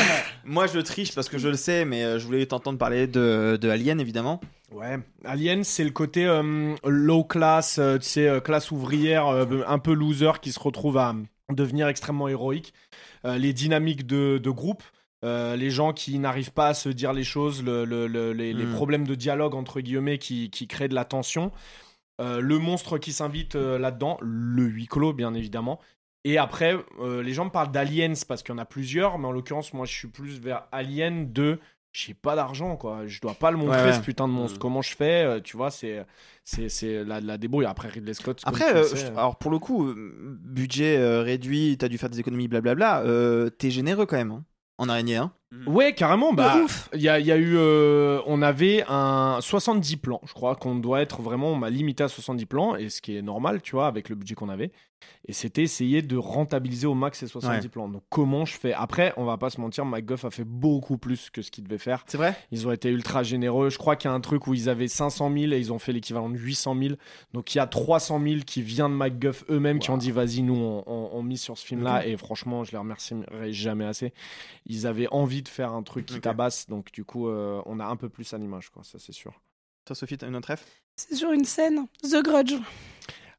Bien joué. C'est vrai? Allez Bien joué. Ah purée quasi plan pour plan. Mais merci, je suis Madame trop Zhao contente. Bah oui. Ouais, bien joué, Ah. très très bien Ah, joué. bien, ouais. Je me retrouve la veille du tournage à. Ils viennent de se checker. Elle vient de checker un mec qui n'a pas de micro, je précise. parce que je fais l'ingestion depuis tout à l'heure, donc les auditeurs ne savent pas que t'es là. qui elle a checké. ouais. Je pensais que j'allais checker tout le monde, faire un tour de la table, danser et tout. Non, non. Et euh, bien joué, je me retrouve la veille du tournage avec cette scène euh, où je me dis, ok, c'est c'est une des premières d'horreur qu'on va faire. Alors, Xing Xing c'est dur à prononcer, c'est euh, la- l'actrice qui, qui s'occupe de ce rôle-là. Parle vraiment pas très bien français. C'est une actrice de théâtre chinois qui est extraordinaire, qui fait des choses avec son corps et avec son visage qui m'ont frappé tout de suite. Je me suis dit, ok, je dois bosser avec cette personne-là, qui a une intelligence euh, émotionnelle vraiment très importante, où, où on me parlait qu'en énergie. Genre, c'est-à-dire que je pouvais pas lui dire des mots genre oui, regardez en haut et nanana. J'étais que dans la gestuelle à lui montrer des choses avec mon visage pour essayer de, de l'emmener euh, où je voulais. Et elle était très réceptive à ça. Donc du coup, je me dis, ok, je vais baser un personnage qui est quasi mutique et je vais baser tout sur son expression euh, faciale. Et ben, je, je, je me refais cette scène d'intro où ça va dans le grenier, etc. Et je vois plan pour plan que le Sam Raimi il est imbattable et je commence à faire Ah, est-ce que je vais pas me taper un plan pour plan et ceux qui l'auront ça va être classe. Et, euh, et les autres ils se diront juste putain euh, c'est c'est bien c'est bien foutu. Et effectivement euh, il y a ce truc de la contre-plongée euh, le, le quand elle enlève le faux plafond et puis après le passage de la petite tête euh, avec euh, l'étoile d'araignée etc en l'occurrence c'est une version de Sam Raimi hein, pour The Mm. Watch mais bien joué ouais bien joué Sam Raimi qui a vu le film par ailleurs. Sam Raimi, qui est, c'est la, c'est la mif. euh, C'est le sang. c'est le sang, Sam Raimi. C'est le sang de la veine C'est le sang de la veine. Euh, moi, une autre ref, mais pareil, je triche parce qu'en fait, c'est une ref que Sébastien m'a dit, mais c'est euh, Green Room. Green Room, le huis clos, la tension, euh, le groupe de potes enfermés qui va devoir euh, survivre face à Magneto. Euh, voilà, pour ceux qui l'ont pas, c'est euh, comment il s'appelle Patrick. Stewart. C'est Charles Xavier, c'est pas Magneto. C'est pas Magneto. Ah oh là là là là là là, pardon, Ah là pardon. là. Euh, Charles Xavier, tout à fait. Euh, oui, Magneto, c'est Gandalf, c'est ça. et, euh, et du coup, qui joue un nazi, quoi. Et Ouais. euh, film ultra intense de Saulnier, euh, dans le noir, euh, on va se débrouiller avec ce qu'on peut. Et c'est ce qu'on disait avec Alexis tout à l'heure en micro avant que vous arriviez. Lumière verte aussi, Green Room à fond. Ouais. Et la lumière du couloir aussi. Ouais, euh, ouais, qui ouais, est, carrément. euh, qui est Bah, comment t'éclaires l'ex- l'obscurité, les blocs de secours, euh, les, euh, les fumigènes, toutes Mm. ces choses-là, t'essayes de, de, de sortir les petites idées. Mais en l'occurrence, Green Room, ouais, c'est c'est le seul devoir que je leur ai donné aux acteurs euh, parce que vraiment la dynamique de groupe est extraordinaire euh, dans ce film, quoi. Sophia? Green Room, c'est bien Elle l'a pas vu. voilà, elle sais. mytho depuis le début du, du tournage. Elle, elle a- elle a- trop- En vrai, plus, c'est les tu kifferas. En En plus, vrai, c'est les vacances là, regarde-le là. Non, mais j'ai commencé un peu à me mettre parce que c'est vrai que moi j'ai pas une énorme culture de films de genre, films d'horreur et tout. J'ai commencé un peu à m'y mettre euh, grâce à Sébastien. J'ai vu depuis euh, It Follows, Annihilation. Euh, quoi? C'est pas gentil. Tous ceux que c'est toi tu connais par cœur. Maintenant. Quoi d'autre? Crime. Ça y est, deux. C'est tout. J'avais déjà vu les aliens. C'est pas mal. T'as une dernière rêve, Sophie? Euh, J'hésite sur laquelle. euh, J'ai envie de dire Candyman. Oh, même pas vu. Mais non Ah ouais, ouais. Incroyable. C'était quoi? Bah en fait, Candyman, c'est le premier film vraiment euh, qui Le va. premier, hein, pas le pas le remake du coup. Alors moi j'aime bien le remake aussi, Ouais, mais aussi, ça, remake, ça, mais, ça, euh, ça- Ça fait ça très marche. creepypasta. Euh, C'est exactement ça. Ah ouais C'est c'est pour le côté euh, film d'horreur sociale, mais qui est avant tout un divertissement parce que c'est un film d'enquête, Mmh. mais c'est le le premier qui va pas être uniquement dans la métaphore, mais placer aussi la, la valeur sociale d'un film Ah mais dans. alors, euh, tu- t'as t'as tout à fait juste dans le sens où euh, Jordan Peele était jamais trop loin quand on a Mm. commencé à écrire, en Mm. tout cas avec Get Out, de re- regardons Get Out, voyons comment de base on a juste Mm. un, un bête de film où on s'amuse, etc. Donc oui, bien évidemment que ça c'était là le côté on fait du divertissement mais on va raconter quelque chose, euh, ouais, ouais carrément. Bah, regardez tous euh, Candyman, c'est un Ouais. regardé, j'ai- Candyman, c'est en gros euh, un peu l'équivalent de- la Dame Blanche. Ouais. Tu te mets devant le miroir, si tu t'appelles Ah Candyman, oui, trois oui, fois oui. il vient. Et c'est un, un, grand homme noir qui a un crochet et parce qu'il a le visage à moitié bouffé par des abeilles Bah, et du miel, tu mais vois. il faut savoir que donc c'est une journaliste qui fait son enquête, mais que du coup elle va enquêter dans une espèce de, de cité un Ouais. peu désaffectée. Ouais, et, euh, et voilà, il y a une manière de filmer. La... C'est un des premiers films qui va filmer d'abord la ville, puis l'enquête, puis le propos social. Genre c'est un film. Euh, Et c'est Intéressant. et c'est euh, sur la gentrification. Et Ah ça- ouais, d'accord, non, ok, c'est- Ouais, clairement, le 1 ah est déjà sur la gentrification, le deuxième c'est plus que le propos. C'est pour ça qu'il est un petit peu moins bien. Mais euh, Ok. je vous conseille à tous Candyman. Ouais, ouais, carrément. Moi j'ai une dernière ref, mais parce que je n'ai pas parlé, je sais. Enfin, si je voulais parler de rec, mais je sais que non. Mais pour moi, je pense qu'inconsciemment t'avais du rec en toi. Ouais, bah forcément, la, quarantaine pense. dans l'immeuble et Bah, devoir sûr. juste euh, utiliser l'espace, euh, ouais, ouais, forcément. Mais je en fait, je l'ai revu juste après. Je voulais pas le revoir pendant, euh, pendant Ouais. la production. Mais j'avais un autre film, j'en ai pas parlé. Est-ce que t'avais vu ou est-ce que t'avais en tête euh, Attaque de bloc? Euh, pareil, alors Attack the Block, je- lui, je l'ai carrément découvert après. Parce que forcément, on m'en parlait beaucoup.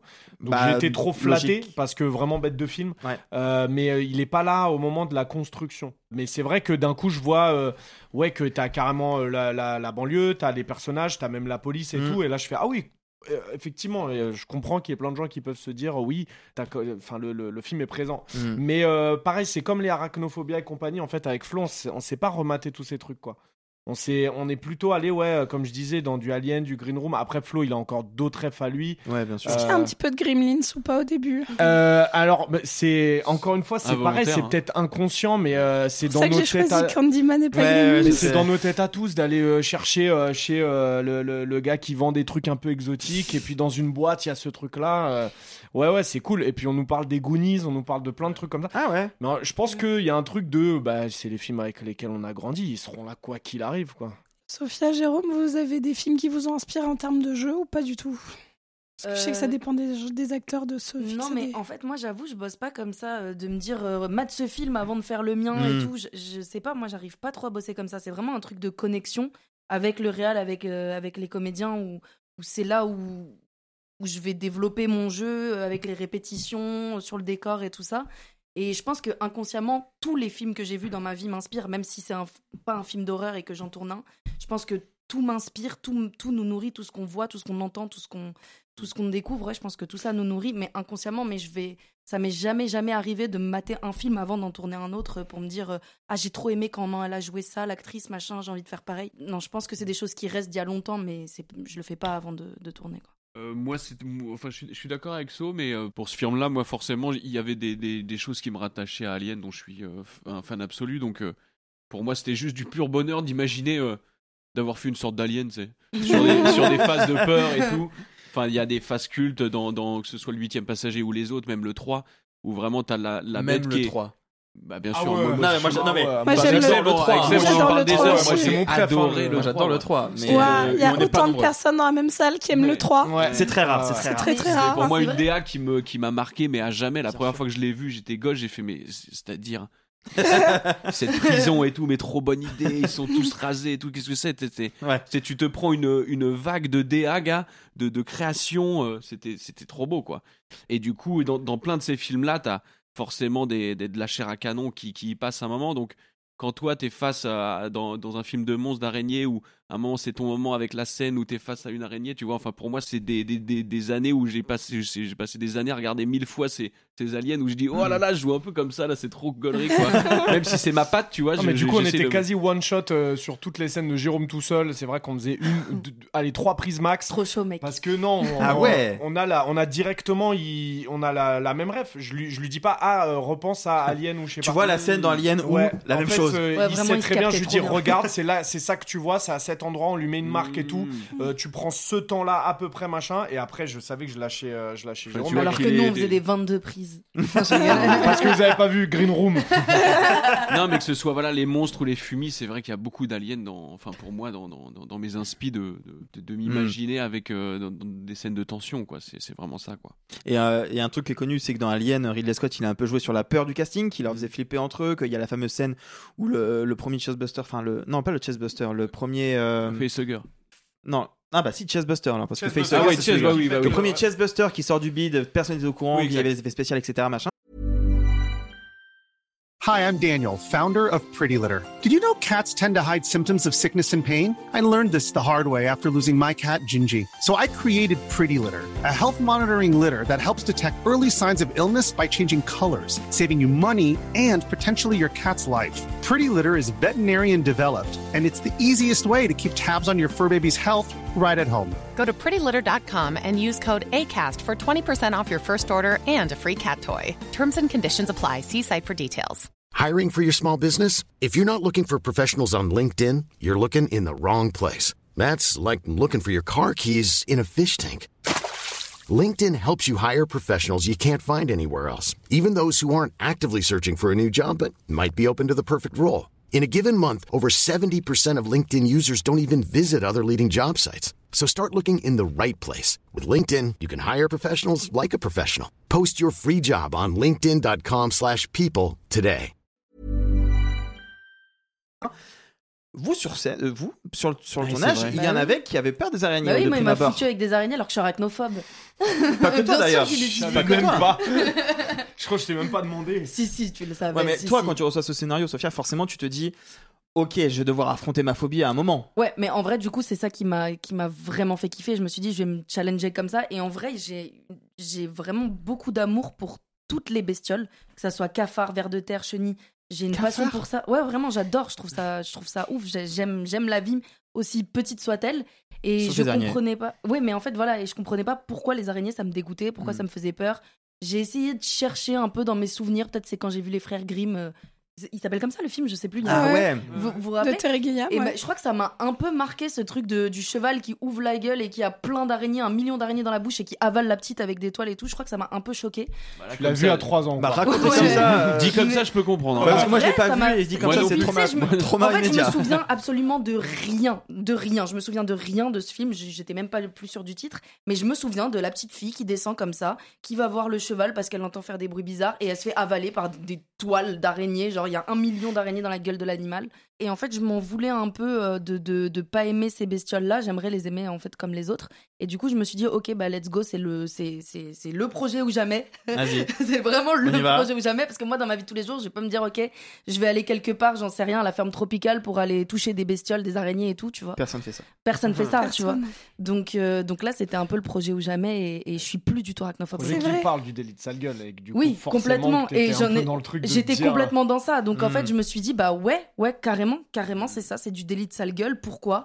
Et il y a, y, a, y a Karim euh, qui travaille à la ferme tropicale, qui était l'éleveur d'araignées en fait euh, sur le tournage, qui s'occupait d'elle, qui m'a beaucoup parlé d'elle, qui, qui, qui m'a fait prendre une araignée. En fait, à la fin du tournage, j'ai pu en prendre euh, une dans ma main. Et depuis, je suis genre vraiment totalement guérie. Mais alors moi j'avais une question là-dessus parce que moi je suis donc quand je suis venu la deuxième fois sur le tournage, Karim, j'ai fait un petit sujet pour qu'on mini avec lui. Tu filmais de très loin. Ouais, de très très loin parce que j'étais vraiment pas bien du tout. Karim me dit mais tu sais si tu veux Arthur, euh, moi euh, je te fais un petit stage de désensibilisation et Ouais. très rapidement t'as plus peur. Moi le très rapidement j'y crois pas. Bah, en- En après, c'est pas très temps, rapidement. en Moi, ça a été le temps d'un tournage quand même, tu vois. J'étais passé pas là ouais, tous les jours semaines. avec elle. Ouais, j'ai pas tourné moi tous les jours. Mon personnage n'est pas tous les jours avec des araignées. Quand elles étaient là, enfin, il y a, il y a un truc qui se passe de fascination, de le fauve est lâché. Et je, je sais pas, tu t'intéresses à elle et en plus t'as quelqu'un qui est là, donc Karim qui les Mm. connaît très bien, qui peut t'expliquer. Voilà, si tu l'embêtes, machin, parce que il s'est fait mordre deux fois sur la totalité du tournage et il les a embêtés quand Oh même. euh, tu vois, il les a quand même prises, Ah, déplacées, pas machin cette et tout. information. Et euh, mais en fait, il, il te, il te dit, euh, c'est un animal fragile qui a peur. Elle a extrêmement peur et en plus, elle ne te veut absolument aucun mal. Elle ne sait pas que t'es vivant. Pour elle, t'es un arbre. ouais, vois. t'es une branche. Par- ouais. Parenthèse, il y a, il y a deux types de. Il y a morsure et piqûre, Oui, c'est pas en la même fait, chose. en fait, elle mord. Elles sont pour tellement gentilles. Voilà. D'abord, elles te mordent pour Elle te te dire bon, allez, là, j'en ai marre. Et après elle te Et si jamais tu lâches pas, là, elle te pique parce que c'est, tellement d'énergie pour elle d'envoyer du venin qu'elles le font quasi soit pour mm, vivre, Mm. genre manger, soit parce qu'elles sont en danger de mort. Après l'intelligence de, de, de toute l'équipe et de Sébastien et autres, c'est de pas avoir été sur des grosses migales absolument Ouais. pas euh, Bah, on en a vu une hein, de trop migale et j'en ai même euh, prise une dans mes mains. Elle Ah ouais est montée et tout. Ouais, ouais, j'ai j'ai vu, j'ai- ça m'a. C'est des gros totalement- nounours, ça, maintenant. En vrai, Bah, je trouve vas-y, ça, franchement, je trouve ça beaucoup plus mignon. Une, Ah ouais euh, D'ailleurs, moi, Ouais. je- Moi maintenant, je suis fan d'une es- d'une espèce, je pense qu'on dit d'araignée. C'est les Jumping Spider. Genre, je suis abonnée à 8 comptes différents de Jumping Spider. C'est je- mignon, je c'est crois- mignon. Ah non, oui, mais c'est c'est oui, trop c'est celles mignon. qui sont un peu mignonnes. Elles je viens sont de regarder effectivement. et les mâles ont les, je sais pas comment ça s'appelle ça, mais le devant, Pédipalpe. Ouais, bon, qui sont bleu vert. Non, t'es en train de regarder Oui, je suis en train de regarder, mais arrête, c'est la chose la plus mignonne du c'est- monde. c'est C'est les araignées Pixar. Mais oui, c'est c'est les mêmes que dans Marcel le coquillage avec ses c'est. Voilà, les araignées de Pixar. exactement. Genre vraiment, elles sont trop mignonnes. Et les femelles, c'est rose devant et les mâles, c'est vert et elles te regardent comme ça. Et... Non, ça, c'est trop mignon. C'est bah ouais, mais je pense que les araignées du film font plus flipper. Bah d'ailleurs, c'était ça l'objectif en choisissant, en choisissant l'hétéropoda maxima, c'était de pas tomber dans Ah le ouais, tu cliché le de nom euh, Ouais. refait Et elle le dit Comment parfaitement. Comment elle s'appelle hétéropoda maxima. Allez. C'est une espèce avec laquelle on bosse sur Vermine. Ouais, Hétéropoda, il y en a plein. Maxima, Oui. parce que c'est les plus C'est la grosses. plus grosse. Mais c'est en gros une espèce de tégénaire. La tégénaire, c'est celle qu'on connaît bien en Europe. Et moi, je voulais vraiment avoir une araignée euh, qu'on connaît, qu'on peut identifier. On se dit, ouais, celle-là, je l'ai déjà vue dans ma salle de bain, mais pas aussi Bah, costaud. Lisa, elle l'a trouvé, euh, elle en a trouvé une similaire euh, chez elle, euh, Chez elle, chez dans elle à son sac. Euh, ouais, ouais, et elle a paniqué parce qu'en fait, Je raconte l'anecdote de Lisa. Ouais, vas-y, qu'elle vas-y, vas-y, elle est bien. En fait, elle a trouvé une araignée euh, chez elle qui ressemble vraiment à celle du film et elle l'a envoyée dans le groupe pour rigoler, genre haha lol, regardez, euh, j'en ai ramené une avec moi. Mm. Et en fait, t'as genre vraiment Harry, le producteur, qui l'a appelé en disant il y a une a- on a perdu une araignée aujourd'hui sur le tournage. et Lisa, elle a commencé à paniquer en se disant mais c'est moi, j'ai volé l'araignée, je l'ai ramenée chez moi, qu'est-ce que j'en fais? Je vais pas la garder en attendant de retourner C'est sur. pour ça, elle s'en voulait. Oui, oui, elle s'en l'a voulait parce qu'elle elle l'a libérée, elle l'a mise dehors, tu vois. Une araignée Et- tropicale. Euh, hein. oui, voilà. Elle s'est dit, bon, bah, En plein hiver, hein, la pauvre. Comment le film est devenu réalité Quoi. Mais le fin mot de l'histoire, c'est que ce n'était pas une araignée du tournage parce que toutes nos araignées ont, Ont été retrouvées, voilà. Bah, il y en a une qui a vraiment pris la malle pendant oui, trois mais jours. c'est celle-là en fait. Elle, a, elle, est, elle est partie sur le tournage. En fait, elle- moi je l'ai vue de mes yeux. Elle est partie dans, dans un l'arrière d'un Je me mur casse, et du coup un vraiment. truc tout fin. euh, Code. et, et du coup, elle est, elle est ressortie. euh, Enfin, le lendemain, je crois que c'est le lendemain où Elle a Karim pondu la 800 retrouve. œufs et elle est était- ressortie. était là. Oui, elle a pondu et elle est. non, toutes nos araignées vont bien. On été retrouvées et coulent des jours heureux chez Karim. Et ce qui est assez fascinant, c'est que Karim m'expliquait un truc qui est très bête, mais en fait, j'y avais jamais pensé avant. C'est qu'une araignée, tu peux pas la dompter. Ouais. Tu peux pas, Tu peux pas la euh, dresser. la dresser. Donc en fait, t'es obligé de. Elles aiment beaucoup l'oseille, donc tu peux. euh, Ouais, tu peux leur ouais, faire tu un petit peux, bifton. ouais.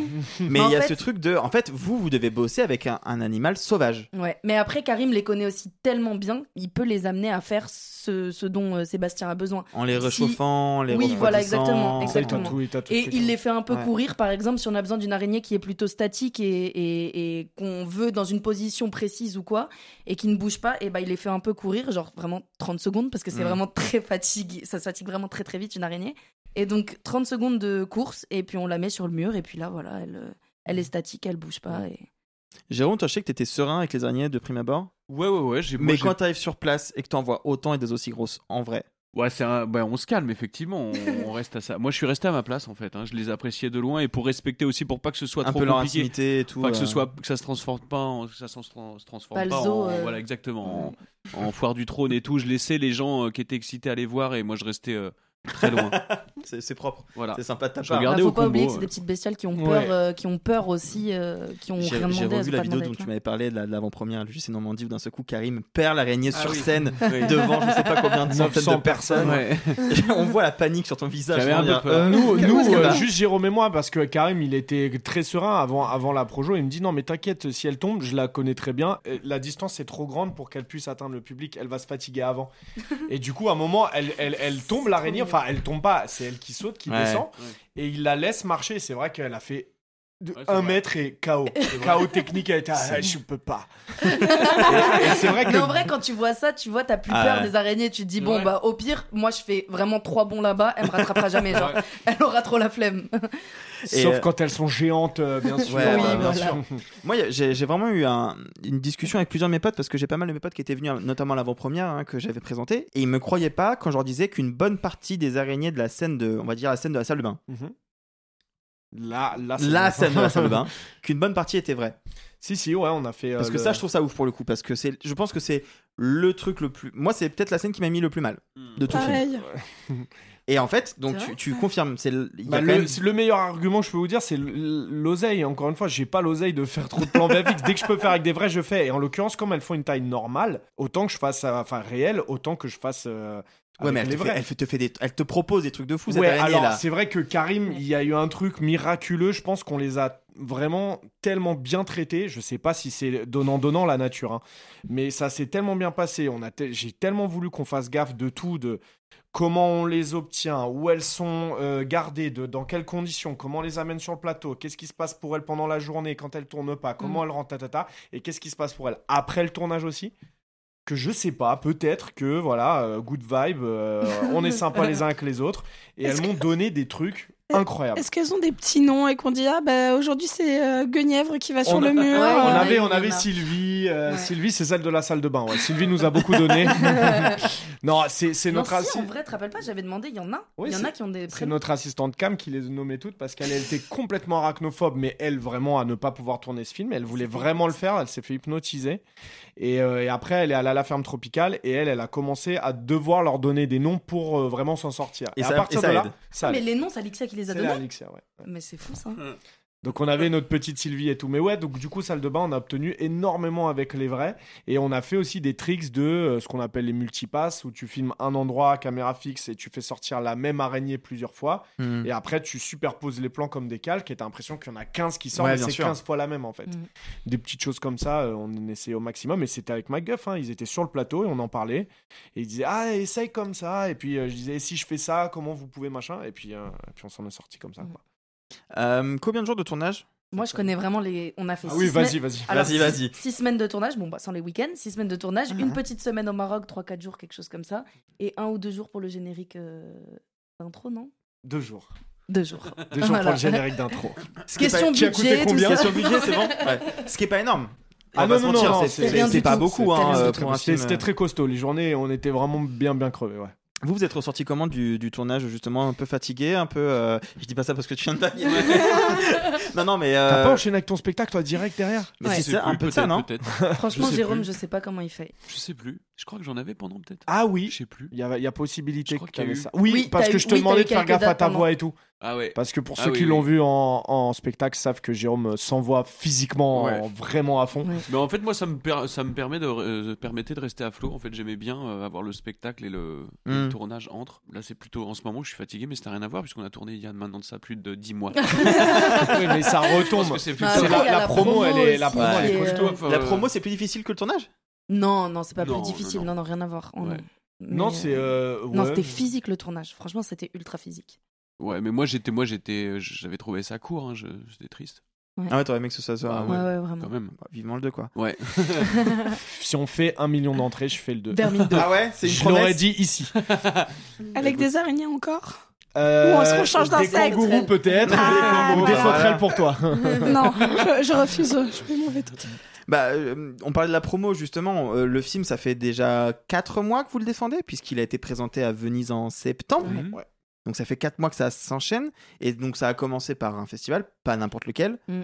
Euh, quand tu reçois, toi, Sébastien, une petite notif de euh, ton film a été sélectionné à la semaine de la critique du festival de la Mostra de Venise. Ouais. On est, euh, ce- il, va, il va clôturer la, la semaine de la critique. resté la clôture. en plus. Ouais, et en fait, nous, on, est, on se battait pour Toronto. Et donc, du coup, je faisais des semaines de 77 heures, donc 11 heures du lundi au dimanche. Je manquais beaucoup de sommeil et tout, mais t'as un truc de. J'imagine, je suis pas papa, mais comme quand t'es parent, où tu dors plus, t'es avec ton gamin tout le temps, tout le temps, mais t'as une énergie qui vient de on ne sait où. Mais dès que le gamin est pas là, tu t'écroules et en fait, tu dors euh, 35 heures d'affilée et tu te dis, ah ouais, en fait, je suis un peu fatigué. Donc en fait, j'avais ce truc-là qui me maintenait à flot. Je, je, je captais pas ce qui se passait. On était dans le montage, en même temps les effets spéciaux, le son, tout était en même temps. Et on visait Toronto, Toronto, on parlait que de ça. Et, et je reçois un appel et je me dis, ça y est, c'est Toronto, c'est mon prod, parce qu'on vraiment on l'attendait. Et là, il me dit, bon, j'ai pas Toronto. Et on était en train de déjeuner. C'était pour les Midnight Madness. Ouais, ouais. Et il dit par contre, il se passe un truc de fou là, c'est qu'on est euh, sélectionné euh, pour clôturer la semaine de la critique à Venise. Et je dis attends quelle Venise? Il me dit, Parce que ça peut être le Venezia Horror Ouais. Show. euh. Et là je me dis oui bon ok d'accord je capte. Les festivals films d'horreur il y en a à peu près 800 000 dans le monde. Et non, elle me dit, bah, la Mostra, euh, tu sais, le truc avec euh, le lion et tout, là. Ce qui est ouf, parce qu'effectivement, tu as raison, l'horreur à la Mostra, c'est très rare. C'est impossible. Et donc, je dis, attends, notre film et tout. Et après, il m'envoie la lettre de Béatrice, du coup, la, la, la présidente, qui euh, parle que du propos social et d'à quel point il est important, etc. Là, je commence à faire, ouah, je pète un câble. La lettre est folle. Et la Tu lettre, lu ouais, je l'ai bah encadrée et tout. La lettre, est, la lettre est folle. et, euh, et après, je dis, et après, la question était, mais euh, peut-être que Toronto n'accepte pas d'avoir la première mondiale, donc qu'est-ce qu'on fait et tout? Et j'ai dit, écoute, euh, mettons un coup de presse à Toronto en mode, bon, on a Venise, donc dites-nous les gars, parce qu'ils traînaient, parce qu'il y avait les grèves et machin et machin. Ouais, bien c'était sûr. vraiment, on savait pas. Et après, il y a Toronto qui nous appelle et qui nous dit, en gros, il y a 10 sélectionnés et nous, on est 11e. Et ils nous disent, voilà, si on a un désistement d'une équipe qui ne vient pas à cause des grèves, on vous prend. Et là, on a dit, mais gars, nous, on on n'est pas 11e. Nous, on est la clôture, Voilà, on est la clôture à. Venise Voilà. et on va dire oui à Venise. Et, et, euh, et, euh, et ils ont dit, bah, vous avez carrément raison, machin, machin. Et, et on est allé à Venise et c'était extraordinaire de vivre tout ça. Il y a, il y a toute Il l'équipe y a en technique plus qui est venue. une partie de l'équipe technique, ouais. euh, parce qu'on a formé un vrai groupe, limite vraiment une famille Ouais. sur ce tournage.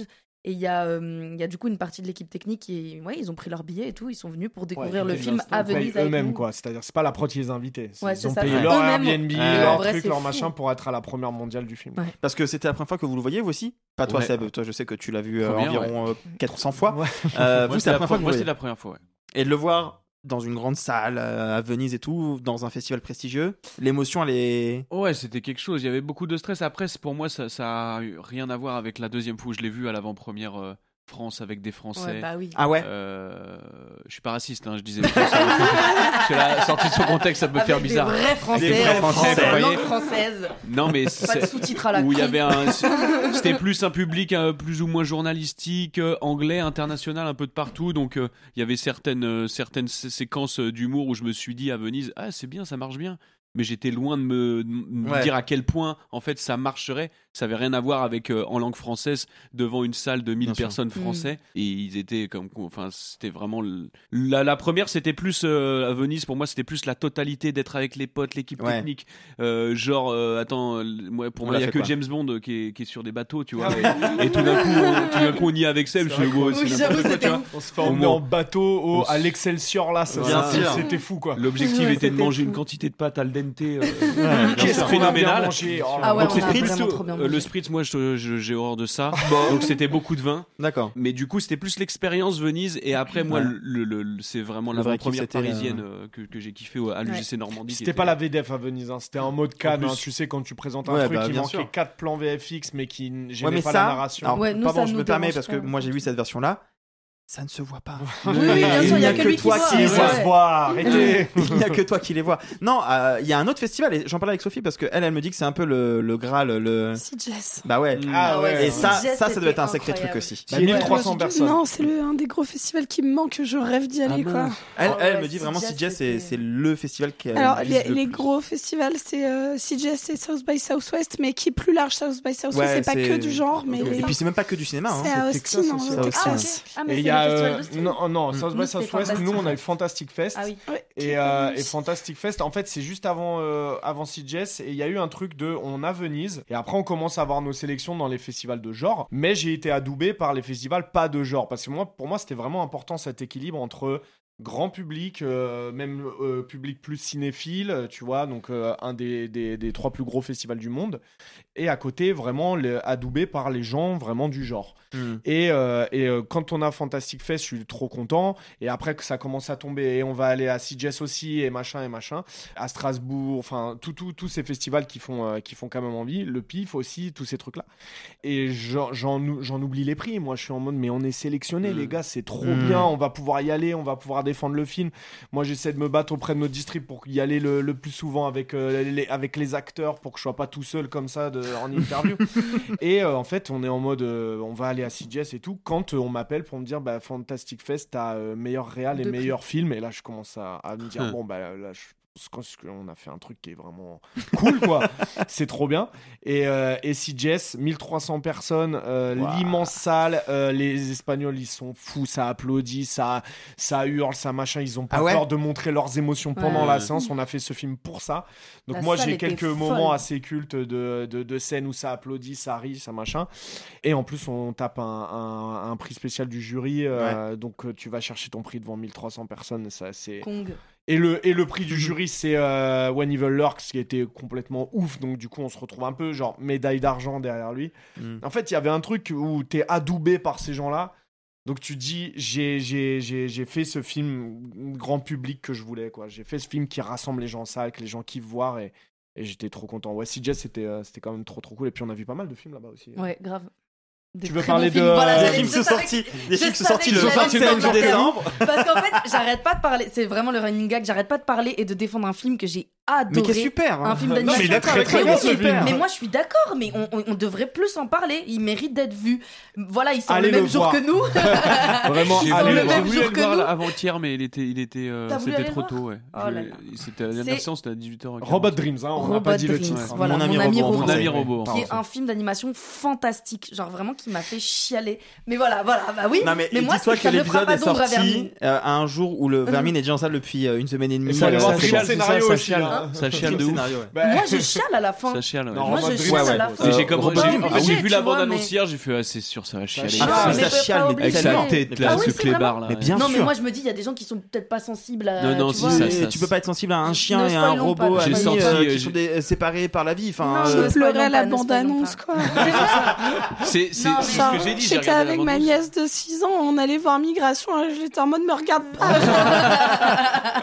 Elle a été cueillie en une 15, en une minute 15. C'est- c'est- Ah ouais, non, vraiment, la, la- la c'est- morale c'est de ce muet, film. C'est muet, c'est beau, que en quoi. musique. Non, Ouais. vraiment, le film est ex- Le, le exceptionnel. coup de crayon, il est fait pour te faire chialer. Oui, oui, c'est Sa vrai. petite tête là. Mais à ça, on a pu voir ça, on a pu voir euh, Gueule Noire, on a pu voir When Evil Lurks. On a pu voir tous ces trucs où. Ah, un film incroyable aussi, stop motion. Moi qui regarde pas trop de films, voilà ce qu'on disait de genre et machin et tout. Stop motion, ouais, Très technique. Ah ouais, ça m'a. Pas pour tout le monde. Ouais, pas pour tout le monde. Voire mais il y a même à vraiment, chier. il y a vraiment beaucoup de films. Voire même à chier finalement. Euh, moi, c'est- non, une Il y a violence vraiment- technique. Et en fait, il y a vraiment peu de films qui, genre, vraiment me mettent dans un état où, où je suis mal. Tu sais, je- la séance s'arrête et je suis. Ah non, je suis vraiment, je suis, je suis pas bien. Moi, j'adore. Ce qui est très intéressant, c'est les, les, les- les avis qui différaient sur le propos. Ouais. Et en fonction de ton vécu, on n'a pas du tout le même. Et toi, tu m'as donné un propos qu'on va pas dévoiler Oui, parce que pas chacun le envie. sien. Et en fait, lui, il avait pas Mais du en tout tant, capté que, ça. Ah ouais. en tant que femme, il est complètement différent du mien en tant qu'homme. Ah, et quand elle me l'a Ah dit, ouais, je dis, moi, mais t'as grave raison, c'est Oh. toi qui as raison. Moi, j'ai tort. Parce que ce qu'elle disait, c'était évident en fait. Et bon, t'es allé voir le Réal, tu lui en as parlé, Oui, il a fait hyper "Well, déçu, il a maybe", fait, oh. euh, Ouais, voilà. J'ai fait bon, ok. Mec, je pensais qu'on allait vraiment parler d'un truc ultra profond et t'étais en mode bon, bah c'est ton avis, euh, c'est pas le mien, j'ai peut-être pas fait ce film pour ça. Bon, si C'est- terrible pour ça. quand ça fait ça. Genre Ah ouais, vraiment quand tu vas voir un réel en mode ah, c'était, tout ça Alors tu dedans. sais qu'en plus j'osais mais- pas, j'osais pas et tout, et Seb me dit, il me chauffe un peu, il me dit mais si vas-y parle-lui-en machin et tout. J'y- j'y- franchement j'y suis allée et boum, genre vraiment ouais. ultra Pour lui, c'était juste un film sur le karting. Ouais. Rien à voir. Regarde, c'est le- En stop motion. Hors, hors micro, je vous raconterai sur quel euh, film ça m'a Ça fait t'a fait ça. ça, ouais. oh là là. Euh, tout à l'heure, tu disais que vous avez envoyé le film en, en festival en une version qui était pas def. Moi, j'ai vu la version euh, de Venise et je peux le dire parce qu'il y a une histoire que j'aimerais qu'on raconte. C'est un peu technique hein, pour les gens qui nous écoutent. Faut aimer le rap, mais voilà. Moi, j'ai vu une version avec une chanson au générique de fin Mhm. de Laylo, Megatron, et je suis arrivé sur le tournage la deuxième fois où je suis venu sur le tournage.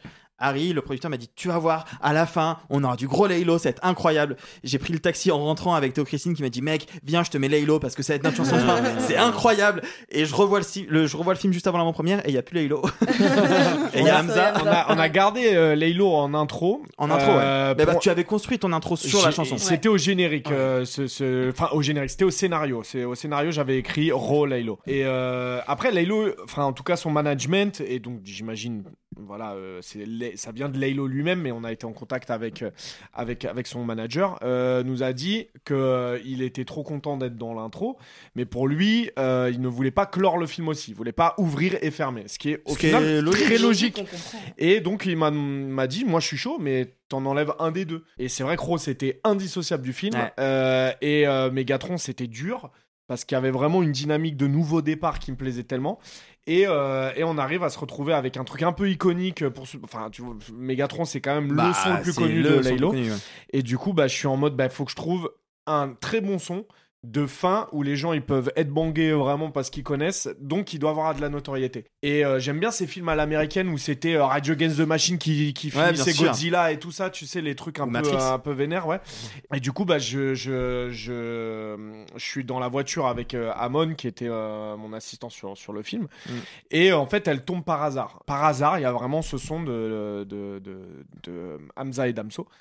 Et euh, God bless et je me rappelle que Jérôme a parlé de son manager et tout en me parlant d'Amza. Et je lui envoie un message, je dis, gars, euh, comment est-ce qu'on pourrait faire, machin, machin. Et en vrai, deux semaines après. Parce que pas simple, hein, c'est un gros morceau, simple, c'est des gros artistes, euh, Ouais. c'est quand même une belle ligne sur le budget quand même. Et je te passe des, euh, des détails de Universal qui rentrent dans la boucle et on nous dit, ok, c'est 25 000 balles et pas bam bam, Ouais. et qu'on n'a pas. J'étais passé par un pote qui travaille chez Believe. Ouais. Et, euh, et donc pour avoir les contacts du management de d'Emza, des, des, Directement, des- ouais. des deux, deux managers, des deux gars de sa team, quoi.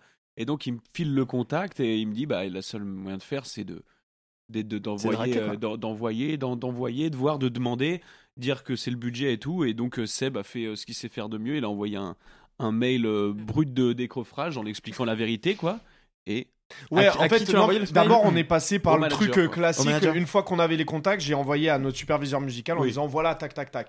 Et je vois que ça prend pas et qu'on nous demande vraiment de l'argent, même en faisant un effort, c'est trop cher pour nous. Hmm. Et à un moment, je dis bon, les gars, vas-y, je vais écrire un mail directement aux gars qui ont fait le son et on va voir. Et oui, c'est vrai que j'ai pondu un petit mail en disant bon, les gars, on n'est pas là pour l'argent, on a fait un film indé. Quand je vous dis que tout est à l'image, on n'a plus un euro, on a et on- je veux finir avec un son iconique. Voilà de quoi parle le film. C'est très important pour moi, pour la culture. Euh, qui n'est plus urbaine, qui est la culture grand C pour moi, vous la représentez, ta ta ta ta ta. Et il m'a répondu euh, dix heures après un mail très simple qui m'a dit euh, tu m'as parlé avec le cœur, c'est pas souvent qu'on nous parle comme ça, considère Ouais. que c'est bon. Bam et on avait le son. C'est ouf. Ouais. Et du En coup, vrai, on a un son iconique qui clôt le film où tout le monde connaît et tout le monde euh, voilà. Pour euh, Tout le monde cher. sauf Sophie, du coup, Je malheureusement. suis désolée. hein. Sophie est un peu à la, à la rue sur cette discussion, pardon. C'est pas grave, hein, j'apprends des choses. Je suis C'est sûr ça que, aussi, euh, euh, ça y le a- podcast, j'apprends plein de trucs. ouais, mais, Il y a plein de trucs qu'on ne connaît Non, mais pas. en de vrai, en- tu sais comment fonctionne le financement d'un film et on sait que euh, les musiques, c'est toujours une partie qui prend pas mal de part dans le budget. Et moi, je trouvais que l'anecdote était ouf de se dire que c'est le producteur qui t'a dit, bah, gars, euh, vas-y, en fait. À un moment, euh, court-circuitons tout ça et, et faisons ça. Et Je trouve ça trop chouette, en fait. C'était, euh, on va faire un film urbain indé et on veut la, le meilleur de la musique urbaine indé. Après, je pense que Seb, il a aussi ce truc-là de. Enfin, nous, il nous a tous. Bon, toi, il te connaissait déjà, mais je pense qu'il fait ça à tout le monde sur ce projet, que ce soit l'équipe technique, euh, les acteurs, euh, les producteurs, tout le monde. Il y a un truc de quand il parle de ce qu'il a envie de raconter dans ce Mm. projet, de pourquoi il le fait, de ce que ça représente pour lui, de ce qu'il a envie de donner au public. Mais il parle tellement avec euh, les tripes, quoi, qu'il y a un truc où, où t'as envie de dire, ouais, gars, ouais, bien sûr, vas-y, t'as besoin de quoi? Genre, en vrai, il fait ça, ça a fait ça. Parce que ça, c'est- ma famille est maintenue en otage. et donc, du coup. Il finit quand même toujours par ça. non, mais il y a aussi ce truc de c'est con, mais euh, j'ai trouvé ça aussi assez puissant d'utiliser des chansons actuelles vraiment écoutées par les gens en fait Sauf Sophie. pardon mais en fait ce que je veux dire par là c'est que trop facilement c'est- une blague, Arthur, c'est une non, blague. mais t'as- en, en vrai, pas. non, c'est pas m'excuser, mais c'est expliquer. C'est qu'en fait, trop facilement, on a tendance à mettre euh, du NTM. Et c'est bon, c'est un film qui se passe en banlieue, euh, c'est ok. Et en fait, non, bah, Laylo, Hamza, enfin, tu vois, il y a un truc. euh, on parle de la musique, de ce qu'écoutent vraiment les jeunes, parce que les personnages sont jeunes. Ouais, ouais, bah c'est ce que j'écoute aussi. J'avais envie de faire. euh, bah, c'est les musiques que j'écoutais pendant le. Merci. pendant le pendant l'écriture du scénario, c'est vrai que euh, j'écoute aussi des grands classiques et j'ai beaucoup plus écouté euh, la bande originale du Seigneur des Anneaux en écrivant euh, Vermine euh, parce que c'est dur d'écrire avec quelqu'un qui rappe ou qui chante. Donc du coup, t'écoutes plutôt des violons. Mais euh, quand il s'agissait d'avoir ce que, bah, en fait, c'est des bascules tout le temps. Les moments musicaux dans le film sont toujours des, des, des bascules qui permettent de passer un autre chapitre, en tout cas une autre étape. Bah, j'avais tout de suite ma playlist euh, euh, un, indé euh, française euh, que je remettais en avant et j'allais chercher dans ce que j'écoute tout simplement. Quoi. Alors, fun fact, tu le sais pas, mais euh, il y a deux jours, j'ai cherché la BO de Vermine sur, euh, sur Spotify. Ouais. Et j'ai pas trouvé, mais j'ai trouvé ça. Qui est la playlist qu'a fait Sébastien Ah pour mais elle est en écrire public. Vermine. Elle est et en elle est public, publique. Il y a 15 personnes qui l'ont liké, dont moi. Et du coup, il y a toute la- des trucs qui sont même pas dans le film et tout. Voilà. euh, ah ouais, ouais. Non, mais attends, Donc, bah, si ça elle vous intéresse, il y a une playlist. Mais j'ai une playlist par, par film que j'écris, donc là il peut y avoir des énormes doses de Oui. ce sur quoi j'écris là. Oui, Parce que je mets toujours writing et le titre de ce que sur quoi Ouais, je bah t'as plein de pub- t'as plein de playlists, mais en tout cas, c'est intéressant les Ah gens. ouais, Sachez qu'il y a une playlist qui s'appelle Writing Je vais direct les. Parce que là, il y a- un gros dos quand même qu'il faut que je planque Ah très très vite. Ça va, non Il y a rien de honteux, non Non, non, mais il y a, y a un- y a un énorme dos faut On va pas. finir cette émission tranquillement et il va, aller- il va aller jeter un œil. Pour terminer, moi, il y avait un dernier truc que je voulais voir avec vous avant qu'on fasse un, un petit module de fin. Vous nous écoutez, on est forcément euh, le, le 5 janvier passé, mais euh, là où on est le 30 décembre, le film est sorti depuis 3-4 jours. Ouais. Il a fait un premier jour qui est quand même pas dégueu. Ouais. Il a fait euh, 20 000 entrées avec avant-première, ce qui est le plus gros score pour un film d'horreur en français depuis 2000.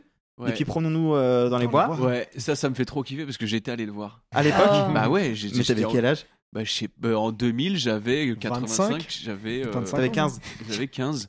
15 ans C'est pas avec Clotilde Courreau et un gars qui a fait euh, des pubs de parfum ensuite. Comment il s'appelle l'espèce de beau gosse là? En 2000, Je sais plus, j'avais 3 ans. Tu sais, il, il a fait des pubs de parfum où il courait quoi. Je me suis dit putain. Vincent Lecoeur, Clément Siboni. Ouais, Clé- ouais, je pense ouais. Je suis une sorte de Gaspard Ulliel low cost un peu. Oui. euh, c'est qu'on a plus jamais, qu'on a plus jamais revu, tu vois. Mais je l'aimais trop, tu vois. Et Promenons le bois, bien sûr, c'était vraiment pas gêne gêne. Mais à l'époque, tu sais, il y avait un truc, quoi. C'était une sorte de slasher dans les bois un peu Mm. chelou, tu vois. Il tape avec le type- 750 000 à la fin, lui, c'est ça? Non. Ouais, un mais truc comme ça. énorme. Mais, Non, quoi mais on est dans années Oui, 2000 mais ah, aussi. justement, en fait, je veux savoir, ça équivaut à quoi aujourd'hui? Moi, j'ai Il a jamais fait vu. 700, il a fait 749 000, euh, 500 000 entrées. Mais, Mais il est à 1,1 sur Halluciné en notre spectateur. 1,1 ouais, je, je Mais crois. qu'est-ce qui s'est passé Écoute, euh, non mais c'est exactement ce que disait Sophie tout à l'heure. Tu sais, c'était le- dans les années 2000 quand la France a commencé à faire des films d'horreur et euh, La French Fryer. La French French Fryer, en fait, c'était. Ouais, mais alors celui-là, euh, celui-là, euh, il en fait euh, pas trop. Enfin, moi, je l'ai pas en tête hein, quand je parle de la French Fryer. Ouais, ouais. On a plus Mais- Martyr et compagnie. Ouais. Ouais, puis il y a eu plein de petits trucs. Genre, il y a un film, je sais pas si vous vous en souvenez, Boîte Noire avec José Garcia. Ouais, genre, Oh, tu le mets là-dedans, toi c'est ce que j'appelle les queues de comète de French Fryer. C'est Ah. on va faire du genre à la Ah, française. ouais. C'est pas par les Ouais. gars de les... Je suis désolée de ma voix. Non, non, non, c'est pas grave. c'est bien. On mais- va utiliser une. IA Ils ont fait euh, 750 C'est ouf, hein. Il y avait aussi énorme. un truc Mais c'est le plus gros euh, film d'horreur français de l'histoire de l'histoire Oh oui. Ultra sci-fi. euh, Ah, Ah oui, comment ça s'appelait ça Ouais, ouais, ouais. Et ce qui était pas si mal, si? Eden Log. Ouais Mais attends, Il mais prend le micro que pour dire des vérités. Drop the mic. réalisé par qui Parce que c'est pas un, un réel Franck un peu. Ah, alors non, non, c'est- c'est c'est bizarre. Pardon. Je m'attendais à un autre truc. 20 000 entrées premier jour, c'est assez euh, remarquable. Je suis- Toi, tu, enfin non, toi, en fait, on va pas se mentir, il ne réalise pas. Ah, je sais pas ce que c'est. Enfin, on était à la soirée chiffre ensemble. T'as bien vu que moi, on aurait pu me dire 10 000 ou euh, 75 000. J'aurais fait. c'est- bien, dites-moi, c'est bien, c'est pas bien. Ouais. Donc après, quand on m'a dit euh, meilleur démarrage, machin, machin, euh, je me dis, ok, trop cool parce que. Mais ce qui est trop bizarre, c'est qu'il y a des gens que je connais pas, qui me connaissent pas, qui juste entendent et qui vont dans la salle. Ça, c'est Hmm. c'est trop bizarre. Il y a des gens bizarre. pour qui immeuble, araignée, ça suffit en fait. hein. Mais c'est ça en fait. Pareil, ça me paraît ouf. Ça vous arrive jamais, genre, de, de scroller euh, sur des plateformes et de dire tiens, j'ai envie d'un film de requin?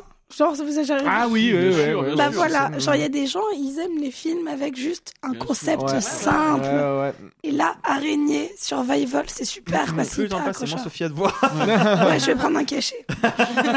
Mais euh, non, c'est, c'est, c'est, c'est- c'est- les, les, les chiffres sont extraordinaires. Je suis hyper content. Le, Puis le- les retours, non? Les retours, c'est, incroyable. Moi, j'ai jamais eu autant de, de Ça messages. va, de- alors de- je suis désolé, je dois le dire. Ça va de Valérie Damido à Eric Nolo Ah oui. qui a fait un tweet tout à Oui, l'heure. c'est vrai. Valérie Damido, elle a Oui, fait un tu truc. l'as pas vu Mais arrête. Valérie Damido, mais si, à la soirée chiffre. Elle a dit super Mais non, je savais euh, pas déco, tout. Super papier peint dans la. J'étais obligé, j'étais pas. obligé, Oh. j'étais obligé. La Non, régalade. n'importe quoi. Non, Non, non, Je suis co-auteur du one man show de, de Jérôme. Non, non, non. Il me reste quelques dates quand même. Tu vas pas me pourrir euh, tout le travail T'es effectué complet. pendant deux ans et demi. T'es complet. avec lui. euh, non, euh, n'importe quoi. Il m'a pas aidé une seule seconde sur l'écriture de ce spectacle. bonne vanne sur, sur la musique, mais. Non, donc il y a. il y a- La déco de Davido. Ça fait 9 ans qu'elle a plus fait ça. Désolé Valérie si tu nous écoutes euh, et merci pour le tweet. Voilà. Non, mais en vrai, vous avez vraiment eu des messages de la. Mais de, Ouais, de- c'est vrai que c'est trop. le- la dose d'amour euh, pour moi est extraordinaire. Venant d'Europe de l'Est, euh, n'ayant pas reçu d'amour dans mon enfance. D'un coup, Alors là, cette vanne, je vais la mettre. J'ai grandi. Ça, Il c'est est, drôle. il est, attends, il est slave. Demandez-lui, ça veut dire quoi? Ah, oh là là, l'étymologie de slave, bien sûr. Qui vient de Bah, slave, non, qui, qui, veut a dire. donné slave. Les premiers esclaves slave. étaient slaves. Ah, Et voilà. voilà. Et du coup, à chaque On fois, est le peuple qui a souffert. Et il me parle de ne sait. Saint-Sébastien, le martyr et Voilà. machin. Oh là là. Voilà, bah écoutez, on peut, en- on va faire un bout du podcast là-dessus, sur le peuple slave. Oh là voilà. là, il et, souffre. et j'avais des, des petites oranges à Noël et euh, donc du coup c'est vrai que recevoir autant d'amour comme ça, c'est blague à blague à part, c'est un truc de ouf. euh, Il y a trop de, j'ai jamais reçu autant de messages de gens qui sont heureux, etc. Je suis trop content. De, ça va de, de, de tous les styles et c'est pareil pour Sophia, c'est c'est pareil pour Jérôme, j'imagine. Mais il y a un truc de, on reçoit beaucoup beaucoup beaucoup d'amour et c'est trop trop c'est extraordinaire. Et j'espère juste que le bouche à oreille va va continuer va prendre je suis pas en train de vouloir viser le, le million d'entrées. Euh, j'ai- je, je veux juste confirmer qu'on a fait un truc que le public est là pour ce truc et, et du coup potentiellement euh, qu'il y ait d'autres films comme ça derrière parce que les producteurs vont se dire ah mais en fait les Ouais. gens si ils y vont ils y vont ils ont Ouais. envie de ça ils sont contents quand Ouais. ils sortent de la salle Et puis, Moi, je me rappelle quand même au tout début, avant le tournage de Vermine, il y avait vraiment cette volonté, genre immense, de faire kiffer le public. Et là, le film est sorti et plein de retours sur Insta, plein de stories, plein de trucs Mm. d'un public qui est genre vraiment content. tu dis ok bon bah ça c'est fait, c'est bon, c'est cool, ça fait vraiment vraiment Puis kiffer. si on peut envoyer un petit message au CNC au passage, Ouais. que c'est un film qui fait des entrées, qui fonctionne. Et en plus, parce qu'on l'a pas dit, hein, euh, succès spectateur évidemment, euh, la note euh, sur le ciné euh, critique, elle est aussi euh, très haute. Ouais, ouais, il y a, y a vraiment Il y a une- très peu de critiques négatives. Le Ouais, rapport ouais, c'est- presse-spectateur est, est Ouais, ouais, fou. hein. Moi, moi c'est des potes à des potes à moi qui, qui creusent, qui diguent un peu. Est- tu vois, il faut. Alors voilà, j'ai observé ça. Alors j'ai observé ça. Alors franchement, je te le dis, j'ai rarement vu ça. Parce qu'il aime bien voir les critiques, Il a, il et un tableur Excel avec euh, tous les films depuis ça, 20 ans. Et c'est- donc il me fait tout le boulot, tu vois, et il me fait compare et tout. Je te dis, gars, c'est assez fou et tout. Non, donc ouais, on, est, ouf.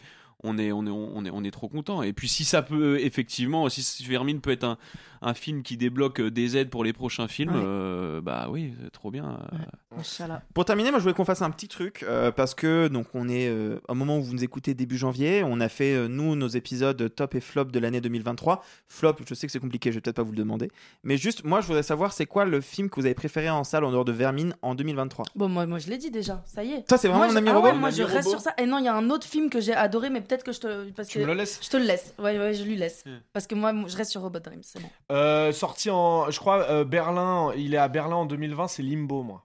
Ah ouais. Limbo, ok. il m'a cassé la bouche, vraiment, en mise en scène, en tout, en tout. Voilà. Ok. Limbo, carrément. Et toi top. Jérôme? Et moi, je dirais le, le Scorsese. Allez. Ouais, et ben j'ai merci parce que j'étais seul à le défendre dans ce podcast. Anatomie d'une chute Bande aussi, là. Ah oui. Merci, merci. Oui, Ah, non, bah mais voilà, bien ouais, évidemment. non, mais euh, il faut bien faire des choix, les amis. Mais euh, celui-là, oui, je pense qu'il peut rassembler potentiellement tout le monde Oui, Je suis la seule à Ouais. l'avoir mise dans mon top. Ouais, Hein, non, de mais vas-y, euh, Non, mais il est extraordinaire. mais- C'est une Ah, certitude. attention, Ça attention. va, ça va, c'est bon. J'ai mais pas de micro pour me défendre, moi, madame. Ah, mais mais- juste, on va peut-être pas débattre, mais je veux entendre ton top 1 quand même. Euh, mon top 1, c'est Marcel le coquillage. Ah ouais? Ouais, c'est trop, ce qui est- c'est trop ce qui est- stylé. En fait, quand on connaît Alexis, Bon, un je peu vais le, surprenant. il faut que je le mate. Mais attends, Oui, oui, oui. Ils ont droppé un sens critique là où je suis avec euh, Flo C'est très et drôle. Flo Oh dit là là. euh, meilleur film de l'année euh, Marcel Coquillage il dit Pouah, moi je fais bah ça va et tout parce que je suis un, je suis un Et beauf faut Ouais. voir la et, réaction et- de Flo, et Flo c'est il tellement réagit drôle. comme si vraiment c'était le film de son daron ils font bon bah, euh, tu le prends personnellement Il se prend les et c'est mains là que je comme me ça suis dit que tout, c'était un film que tu vivais de l'intérieur et qui t'appartient après et là j'ai fait ouh je me lâche peut-être un peu mais en fait je l'ai j'avoue je l'ai pas vécu comme ça Euh, moi j'ai fait c'est oui bon le petit coquillage il est mignon euh, je le veux bien chez Et moi lui quoi par ses petites chaussures en noir avec son petit stylo là, t'as j'ai pas compris. d'âme. J'ai compris. Faut que tu Non mais Jérôme, il, il faut que je vois ce truc. Ouais, faut que tu Ah, le vois, mais tu vas être comme moi, je pense. Tu vas trouver la phrase parfaite pour euh, pour en parler. Ça va être très drôle, mais je pense que tu vas être comme moi. On tente pas le film que vous avez le moins aimé en 2023 Carrément que si. attends. Allez, c'est quoi ton flop de l'année on va- Attends, Le parce que moins en fait, il y a le truc où tu peux, tu parles des Français et du coup, tu risques de te fâcher avec des gens parce que du non, coup, tu, c'est. tu peux, tu peux euh, viser international. Hein. Moi, peux, moi, En vas-y, fait, hein. moi, mon je- flop 1, c'est Sodis, tu moi, vois. J'ai un truc, moi j'ai un truc, c'est Barbie. Barbie, le truc dont tout Ah le ouais. monde parlait, dont tout le monde machin et tout. Je suis allée le voir en salle et du coup j'ai subi ce truc de, tu sais, euh, t'en as entendu parler, en fait tu le vois et c'est pas si ouf. Genre moi ça Ok. m'a pas, ça, ça- je sais pas, peut-être je suis passée à côté de trucs, j'en sais rien, mais j'ai- j'ai vraiment pas kiffé comme euh, ce à quoi je m'attendais. en tout Ah, cas. je capte. Moi, je vais me faire détester vraiment, mais euh, j'attendais trop de Harry Astor et Boys Afraid. Pour moi, c'est. Mhm. Allez-y, T'inquiète détestez-moi. Arthur, on est toujours deux à avoir aimé ce film en France. on est que deux. On est On est deux. mais deux. on est- vraiment, euh, c'était, euh, c'était, c'était trop une purge pour moi. Fr- Tout du long J'en les- attendais. Non, tous on a, on a le début. Il y a Bah, Denis Ménochet, tout ça, c'est quand même, c'est quand même très cool. Mais j'ai un, éno- un immense flop, un truc que j'ai détesté au plus long point, mais vraiment, genre, je, Ah oui. je vais pas le dire euh, comme ça. je On voit tous de quoi tu parles. Ah, carrément dans les yeux. Ah bah, on parle quand même d'une part- d'une partie du corps en géant à la fin, non, c'est pas Ah. ça? Ah, tu parles de ça. Ah non, alors ça, oui, tu parles de Boys Afraid. Non, alors en vrai. Ah, pardon, j'ai cru qu'on ah était non, sur c'est un autre il film. Excuse-moi, je croyais que tu parlais d'un truc abyssal dans Boys of Oui, non, c'est pas, je sais jamais avec qui euh, on va travailler demain et tout, et voilà, bon, bref, mais on en parlera hors micro. Bah, euh. Harry Astor, euh, si vous, tu nous écoutes, euh, pas de méprise, tu vois, euh, it's okay. Bah non, mais c'est un Mais, génie. mais Scor- reste Scorsese a aimé son film, je pense que maintenant il s'en fout, tu vois. Genre, Carrément, mais clair. ça reste un génie. hein. Je sais que le film, c'est moi qui capte pas. Je, je sais que c'est ça. Donc du coup, j'ai pas été happé, mais genre, euh, je peux carrément comprendre les gens qui me disent extraordinaire. Vraiment, j'ai pas de. Par contre, l'autre film dont on parlera hors micro, là, s'il y a des gens qui me disent j'ai adoré, là, je vais en parler avec eux. Je veux comprendre parce que là, Ah oui, là, il ouais. y a un délire. Je crois qu'on Mais en plus, on est d'accord, euh, bien Jérôme, sûr. on l'a vu Ouais, ensemble. je sais, Et Moi aussi, j'hésitais- mais je suis pas 100% j'hésitais là, d'accord. mais je vais pas le dire non plus. Ouais. Parce qu'on est des grosses baltringues, voilà. Est-ce que on t'as le un sait. autre moi, je flop, suis Jérôme comédien, Moi, je suis comédien, c'est toi qui as la barre, toi, tu pourrais. Ouais, voilà. Non, parce moi, que c'est quand même des, gros producteurs et on sait jamais. C'est quoi, ce serait quoi un flop que tu pourrais dire, toi, Jérôme? Moi, un flop, mais avec, avec tout l'amour que j'ai. hein, même, euh, c'est, euh, j'ai regardé il y a deux jours, je l'avais loupé au cinéma, donc je me suis rattrapé. J'ai regardé le dernier Fast and Furious. Et euh, parce que moi, j'aime, j'aime cette saga. Moi aussi. Et euh, mais là, ça commence à vaciller depuis deux trois épisodes. On va C'est pas se mentir. quoi. Et, et là, j'ai été un peu euh, abasourdi. Mais on t'aime, euh, Louis Le Terrier. Oui, oui, j'ai- bah, j'ai- je, je le suis depuis euh, le On longtemps. J'adore Louis. Mais là, de toute façon, en plus, j'ai j'ai Louis dire Oh euh, qu'il était arrivé en cours de tournage. Bien sûr, ouais. Donc il a euh, fini à quelque chose qui me paraît assez euh, assez hybride, un truc assez euh, pour ne pas dire l'espèce de création dans Alien euh, la résurrection, tu vois. c'est un truc un peu hybride, le bébé qui comme ça, c'est un peu Fast and Furious 10, tu vois, il était passé sur sur plein de trucs et il faut faire ce qu'on peut et genre t'as un milliard de personnages, t'as vraiment tu vois bien que Ludacris et Tyrese ne font que ces films car ils n'ont aucun talent en fait. Euh, en, en tout cas, Ludacris a d'autres talents. Exactement, mais les deux, est-ce qu'ils ont fait autre chose? Non. Donc il faut, il se poser les bonnes questions, tu vois. Ils sont que là, leur, leur, leur quête secondaire à eux. Elle, elle est horrible, tu vois. Dès que tu les vois, c'est insupportable. La scène post-générique, tu l'as vu ou pas? Ou t'as coupé avant? Bien sûr, avec euh, avec euh, The Avec- Rock On peut ou- spoiler maintenant avec. euh, Alors, il y a The Rock, il y a la scène avec Gal Gadot aussi. Ah non, oui, ça, je- ça j'en avais entendu parler, mais je l'ai pas vu, mais je savais qu'elle revenait. Bah bien évidemment, euh, c'est c'est complètement un échec Wonder Woman et il faut bien qu'elle se fasse de l'oseille quelque part. Tu vois, elle est bon, il y a c'est pareil, c'est encéphalogramme plat. Gal Gadot, c'est la meuf la plus belle du monde, mais par contre, elle joue comme une comme une bûche, tu vois. Ouais. Enfin, il se passe rien, tu vois. Et donc là, il y a que ça. Voilà, il y a à part, euh, des States, comme donc, ça. il y a le gros sac de Aquaman, tu vois que j'aime bien, mais il est complètement euh, cocaïnomane, tu vois. Il fait, Jo- il Alors, fait seul Johnny Depp dans Pirates des Caraïbes, c'est tu vois, il est comme que- ça. Mais il est Je me trop mets marrant du, dans le euh, film. Et donc, il a décidé effectivement de se mettre, de, de se peindre le vernis, Il a euh, deux les, ongles, tu vois, il parce que a- un peu- il a un peignoir rose. Mais tu vois, et, et tu sais plus où ça en est. Peut-être Ah, arrive à n'a aucun 1h50 et tout, mais ça va pas m'empêcher de voir le 11. Bah, le bien sûr. 12, le 13, les spin-offs, et parce que bien évidemment, ils vont, non. ça, mais si ça le va spin-off arriver, gars. and Show, c'était vraiment le pire. Et j'y suis allé, mec, j'étais au ciné, je, je vais dans les salles Premier obscures. jour, avant-première. Ouais. Grand Rex. Ouais. avec The Rock tout devant. Non 35 mais voilà, ouais, la ce- place. celui-là, là, Il j'ai y eu- est, il est là. j'ai- eu un peu de mal, tu vois, qu'il y a un grand Manitou qui euh, qui mène, tu vois, tu sais, en fait, c'est Tom Cruise mais sans le talent euh, Vin Diesel, tu vois. Et pourtant je l'adore. Mais en gros, c'est lui le patron, sauf que bah c'est en train de c'est en train d'échouer de ouf, tu vois. Enfin, c'est en train de se là, c'est genre tu regardes, c'est n'importe quoi, c'est bébé cadom quoi. Ouais. C'est genre on écrit une histoire et oui, et tu sais l'enfant il grimpe sur la voiture et ensuite il fait un saut de- de- entre deux voitures et il y a les hé- il y a les hélicoptères, les hélicoptères qui sont tirés par la voiture et, et la voiture elle fait un dérapage et les hélicoptères ils tombent par terre, ça fait boum. Et, et ensuite et il est plus loin, il est caché dans la montagne, il regarde avec les jumelles. Il fait jeter bien nu depuis le début. Ya, ya. Et oui, c'était moi en fait le méchant. Tu sais, c'est vraiment c'est genre et tu regardes ça, la mâchoire tente et tu fais comme ça, bah, je me reprends un, un, un Ferrero Rocher. et- Tu sais, c'est un film qui te dit euh, Tu te souviens, ce méchant dans le 5 Bah non, tout le monde l'a oublié. Mais et ben en oui. fait, c'est le fils qui vient se venger. Mais, mais personne Mais se oui. souvient On du se 5. souvient pas, avance dans l'histoire là. Ok, très bien. C'est c'est voilà. Mais mais je Fast regarde 10. je- Fast 10 ouais, grosse 10 enfin là ça va ça va. Moi, je veux vos flops à vous aussi. hein. Ah oui, ouais. Euh, Moi, Ah. je crois que mon flop 1, c'était peut-être Sodis, ou peut-être c'était le nouveau exorcisme. Ouf, je l'ai vu avec Flo. Le- Catastrophe. Horrible. Bah, ça, Catastrophe. c'est notre flop Avec les deux, les deux petites là, là. Moi, Ouais. c'est acide. Je m'en Ah, fous. hein. ouais, carrément. Ouais, toi, tu peux le dire, Ah, vas-y. flop, hein. pas vu, mais j'ai euh, lu- flop, flop. genre. Flop, flop, c'est acide. On l'a vu, euh, ouais. on l'a On vu vu à. CJS, hein. ouais. C'est. Rien, rien, rien, Ah ouais, on l'a vu, T'avais ouais. vu t'avais vu le Ouais, ouais, court-métrage on l'a vu. rien à sauver. Rien Ah à non, sauver. moi je suis pas d'accord de rien, rien à sauver. Non, non, moi je suis pas d'accord. T'étais furibar. Bah, je l'avais vu à Cannes et je me suis dit non, je devais être fatiguée. Je suis retournée le voir en Et salle et je suis sortie. t'étais bien furibar. Ah ouais, non, ça me. On doit s'appliquer, justement, merci. On doit s'appliquer quand on fait du cinéma de genre Ah en France, bordel. Euh, Genre, on fait pas genre, oh là là, elles font et on met un doliprane effervescent dans l'eau pour faire un effet spécial. Ça marche Comme pas. Oh là là, Oh, cette scène, comme tout le monde en parle. hein, J'ai l'impression qu'on devrait faire un podcast ensemble sur euh, juste les films qu'on a détestés. oui, oui. Franchement, Toi aussi, tu en m'as- plus, tu m'as tu m'as l'air Alors, euh, ça te prend bien. Elle a un flop 2, elle a un flop 2 qui a vraiment euh, nous a déchiré dans ce podcast. Ah. Euh, Attention, C'est Babylone. c'est Babylone. Ah, Alors qui qui est pour qui Moi, Bah moi je suis elle déteste. Ah non, c'est c'est comme moi moi j'ai j'ai passé. un- Regarde, les affiches chez moi, genre c'est Brigadoun, c'est Fred ouais. Astaire, c'est genre la vraie comédie musicale. tu Ah, vois, la genre. vraie comédie. Gna, gna, Il l'a gna. jamais, il l'a jamais présenté comme une comédie musicale, si? Non, mais il dit qu'il est meilleur que. Ah, il dit qu'il est meilleur que Chantons sous la pluie au bout Toi, d'un ton moment. côté mélomane, euh, il, ah t'énerve son côté mélomane. euh. Moi, c'est mon. Ouais, on fera un autre podcast ensemble. Je vais écouter ça. hein. Et sachez qu'Alexis avait aussi mis Astérix et Obélix. Voilà. Mais il avait mis Babylone. Ah, Normal, non Enfin, je sais pas, il y a, un- il y a- il y a un débat vraiment sur. Oui, non, là- t'as vu là, comment on- personne parle on, Ouais. est, on est là. Ces gens tiennent à leur carrière, contrairement à nous, visiblement, on s'en bat un peu les Mais couilles. alors, Ouais, bah Guillaume Canet aussi s'en bat les couilles de sa carrière. Bon, à partir de là. il y a un ADN commun entre vous dans, dans le flop là. Il y, a il y a un personnage qui, Il y a un personnage qui revient. Un petit grief. Non, je voulais qu'on termine ce podcast par un truc qu'on a fait cet été qui a beaucoup marché, qui est on a fait une espèce de série d'été où on revenait sur nos souvenirs cinéphiles, etc. Et on a fait un petit jeu où on a Le chacun jeu de la mis- honte. Jeu de la honte. On a mis chacun dans un petit papier, donc c'était tout un système, mais là on va pas le faire comme ça. Où on avait mis des, des films qu'on n'avait pas vus, mais on avait un peu fait genre aux gens qu'on l'avait vu Oh. Ah ouais. et qu'on avait honte de Ouais, pas avoir je vu. fais ça tous les jours moi. Est-ce que vous avez des films où vous avez un peu honte De pas les avoir vus. Tu vois, je, je peux le dire. hein, tout à l'heure, on a cité deux trois films euh, dans tes références là Ouais. que j'ai pas Mais vus. eh, tu sais que hum, moi, j'ai- ça y est, j'ai arrêté avec ça parce que en Mais c'est interview. bien. Moi, je- moi, je suis il y a d'accord. un- Il faut pas avoir honte de pas Non, avoir mais il y a un Voilà. moment Si où vous en tant voulez, que réal, c'est Je, pire vous- que je vous tout. donne ceux qui ont été donnés à la dernière interview qu'on avait faite. On avait fait Mon- Monier Chokri et Magali Lépine Blondeau pour euh, Simple comme Sylvain. Ah, j'ai Ouais. adoré ce film. Ouais, Moi, bah, c'est mon numéro- partie d'un de mes tops. en C'est fait. mon numéro 1. Voilà. C'est vrai? Ouais. J'ai adoré. Bah, euh, Monia Chokri, elle, a, forte, zam- cette elle a meuf. jamais vu Star Wars. Ah ouais, même ouais, moi mais non plus. euh, Moi par manque ah d'intérêt ou. euh, Et son actrice Magali Lépine Blondeau, elle a jamais vu Retour vers le futur. Moi non plus.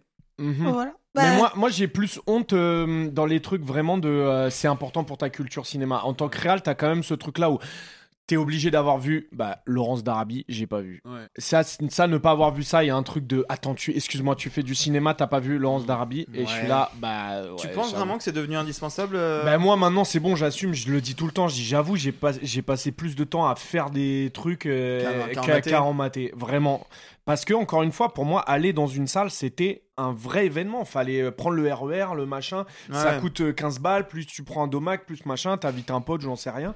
C'est beaucoup. Donc euh, je me déplaçais pour des trucs qui vraiment m'emmenaient et il y en a pas tant que ça donc je manque de curiosité mais j'essaie de j'essaie d'améliorer ça maintenant ça y est quoi j'essaie de mater des trucs quoi Bah regarde pas Laurence Darby sur ton iPhone juste. non, mais non, justement, mais il y a ça aussi. Il y a que tout le monde me dit oui, mais si tu le mates, mate Ah le ouais. vraiment en salle, le truc remasterisé à donf et tout.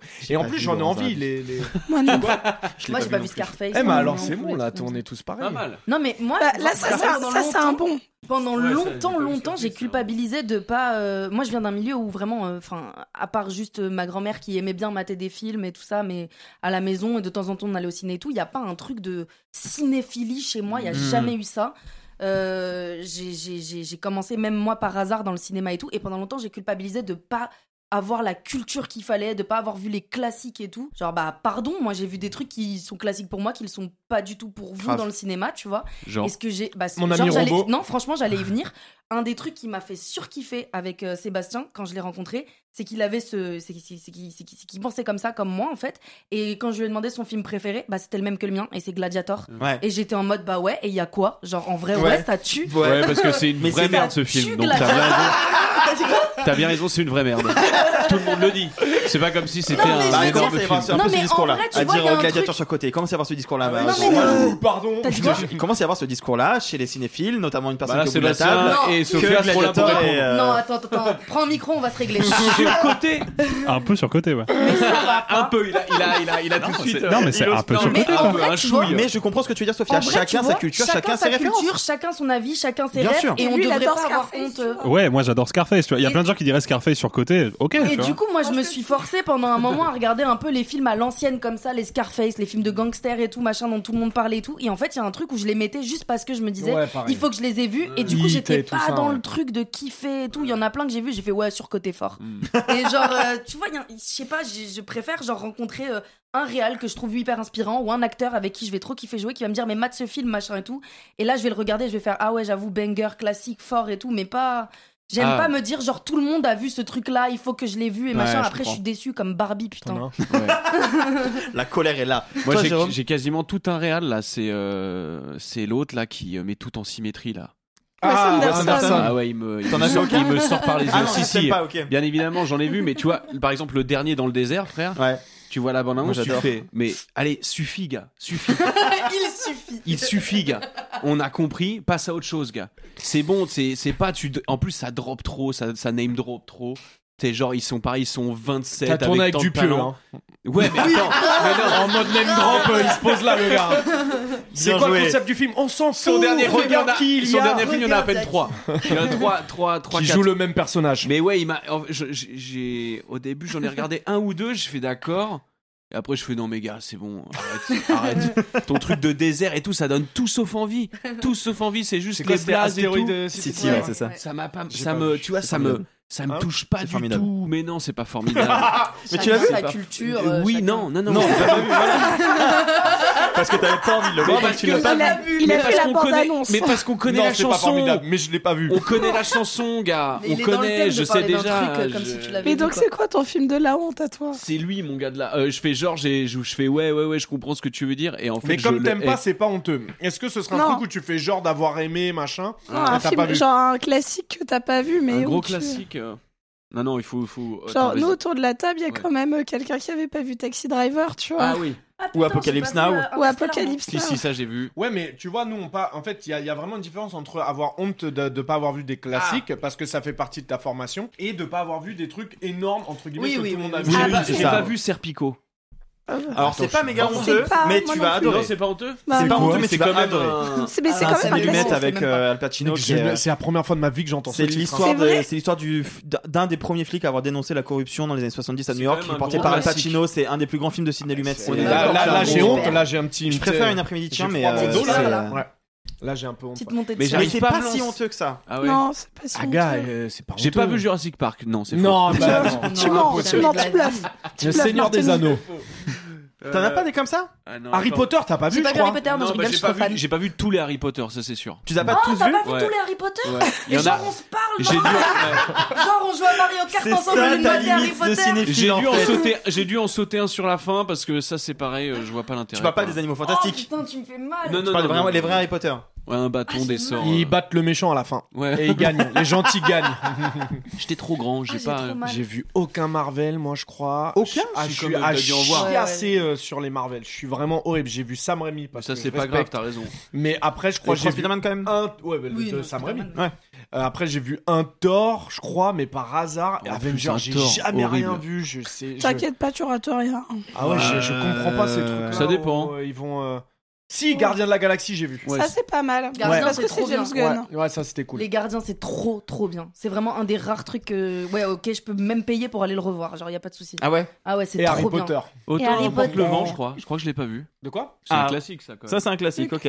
Oh, non, autant C'est avec, Brad... avec Brad Pitt? Non, c'est pas lui. mais il y en a un autre où ça, où ça, ça ressemble. Avec euh, les gens d'automne ou Voilà, exactement. tu t'es dit, il y a des feuilles, il y a du vent. Ouais. Mon... Eh ben, mec, il se passe tout le temps ça dans mon cerveau. C'est mon père qui balaye dans le jardin, qui met les. C'est exactement ça qui se passe. Oui, voilà. C'est une autre Mais c'est exactement ça qui se passe dans mon cerveau. Il y a un truc avec des feuilles, du vent. Oui, American Beauty, les pétales de rose. Des grands espaces. C'est tout ça, je mets ça dans le même. Euh. Euh, T'inquiète, Jérôme, tu n'es pas le à ne pas avoir vu autant n'importe le vent. Hmm. Bah écoutez, merci beaucoup. Merci à vous. Merci à vous trois d'être venus. Vermine qui est donc sorti le 27 décembre, mais qui est encore en 200 salle. 000 entrées, 250 000. Alors en vrai, je pense qu'à l'heure où on parle, il est à plus d'une centaine. Ah, on, je peut faire un jeu d'estimer à on peut faire un... Non, moi je fais pas ça. J'ai plus envie de me, j'ai plus envie de rire. je, veux pas nous mettre un. Qu'est-ce que, qu que vous bah, franchement, euh, on en a parlé tout à l'heure quoi. C'est même pas que à moi parce que on a de la chance en tant que réalisateur. C'est ces films là, il me faut un adouement entre guillemets de la profession euh, critique et euh, artistique. Et à partir de là, je peux enchaîner. On l'a vu. La nuit, il fait 40 000 entrées. Derrière, il fait un film qui coûte 12 millions. Donc il y a un truc un peu comme ça. Mais je pense c'est plus globalement. alors en toute humilité, hein, je me dis pas, je représente le cinéma loin de là. Mais qu'il y ait plus de films comme ça, et ce serait que ce film-là fasse quelques entrées, je dis pas un million, mais que du coup les producteurs et les distributeurs et le CNC et compagnie se disent bon bah les gars, euh, parce que nous, en tout cas, on connaît beaucoup de réalisateurs et d'auteurs qui aimeraient énormément de propositions mm. bien bien vénères qui peuvent être très très cool quoi. Et euh, j'aimerais bien voir ça moi en tout cas. Sophia, toi, cette année, on va te revoir au cinéma, je crois, dans le Jérémy Clapin, c'est ça? Euh, oui, exactement, Jérémy Clapin, et j'ai joué dans une série OCS aussi de Hervé Admar. Trop bien. Voilà.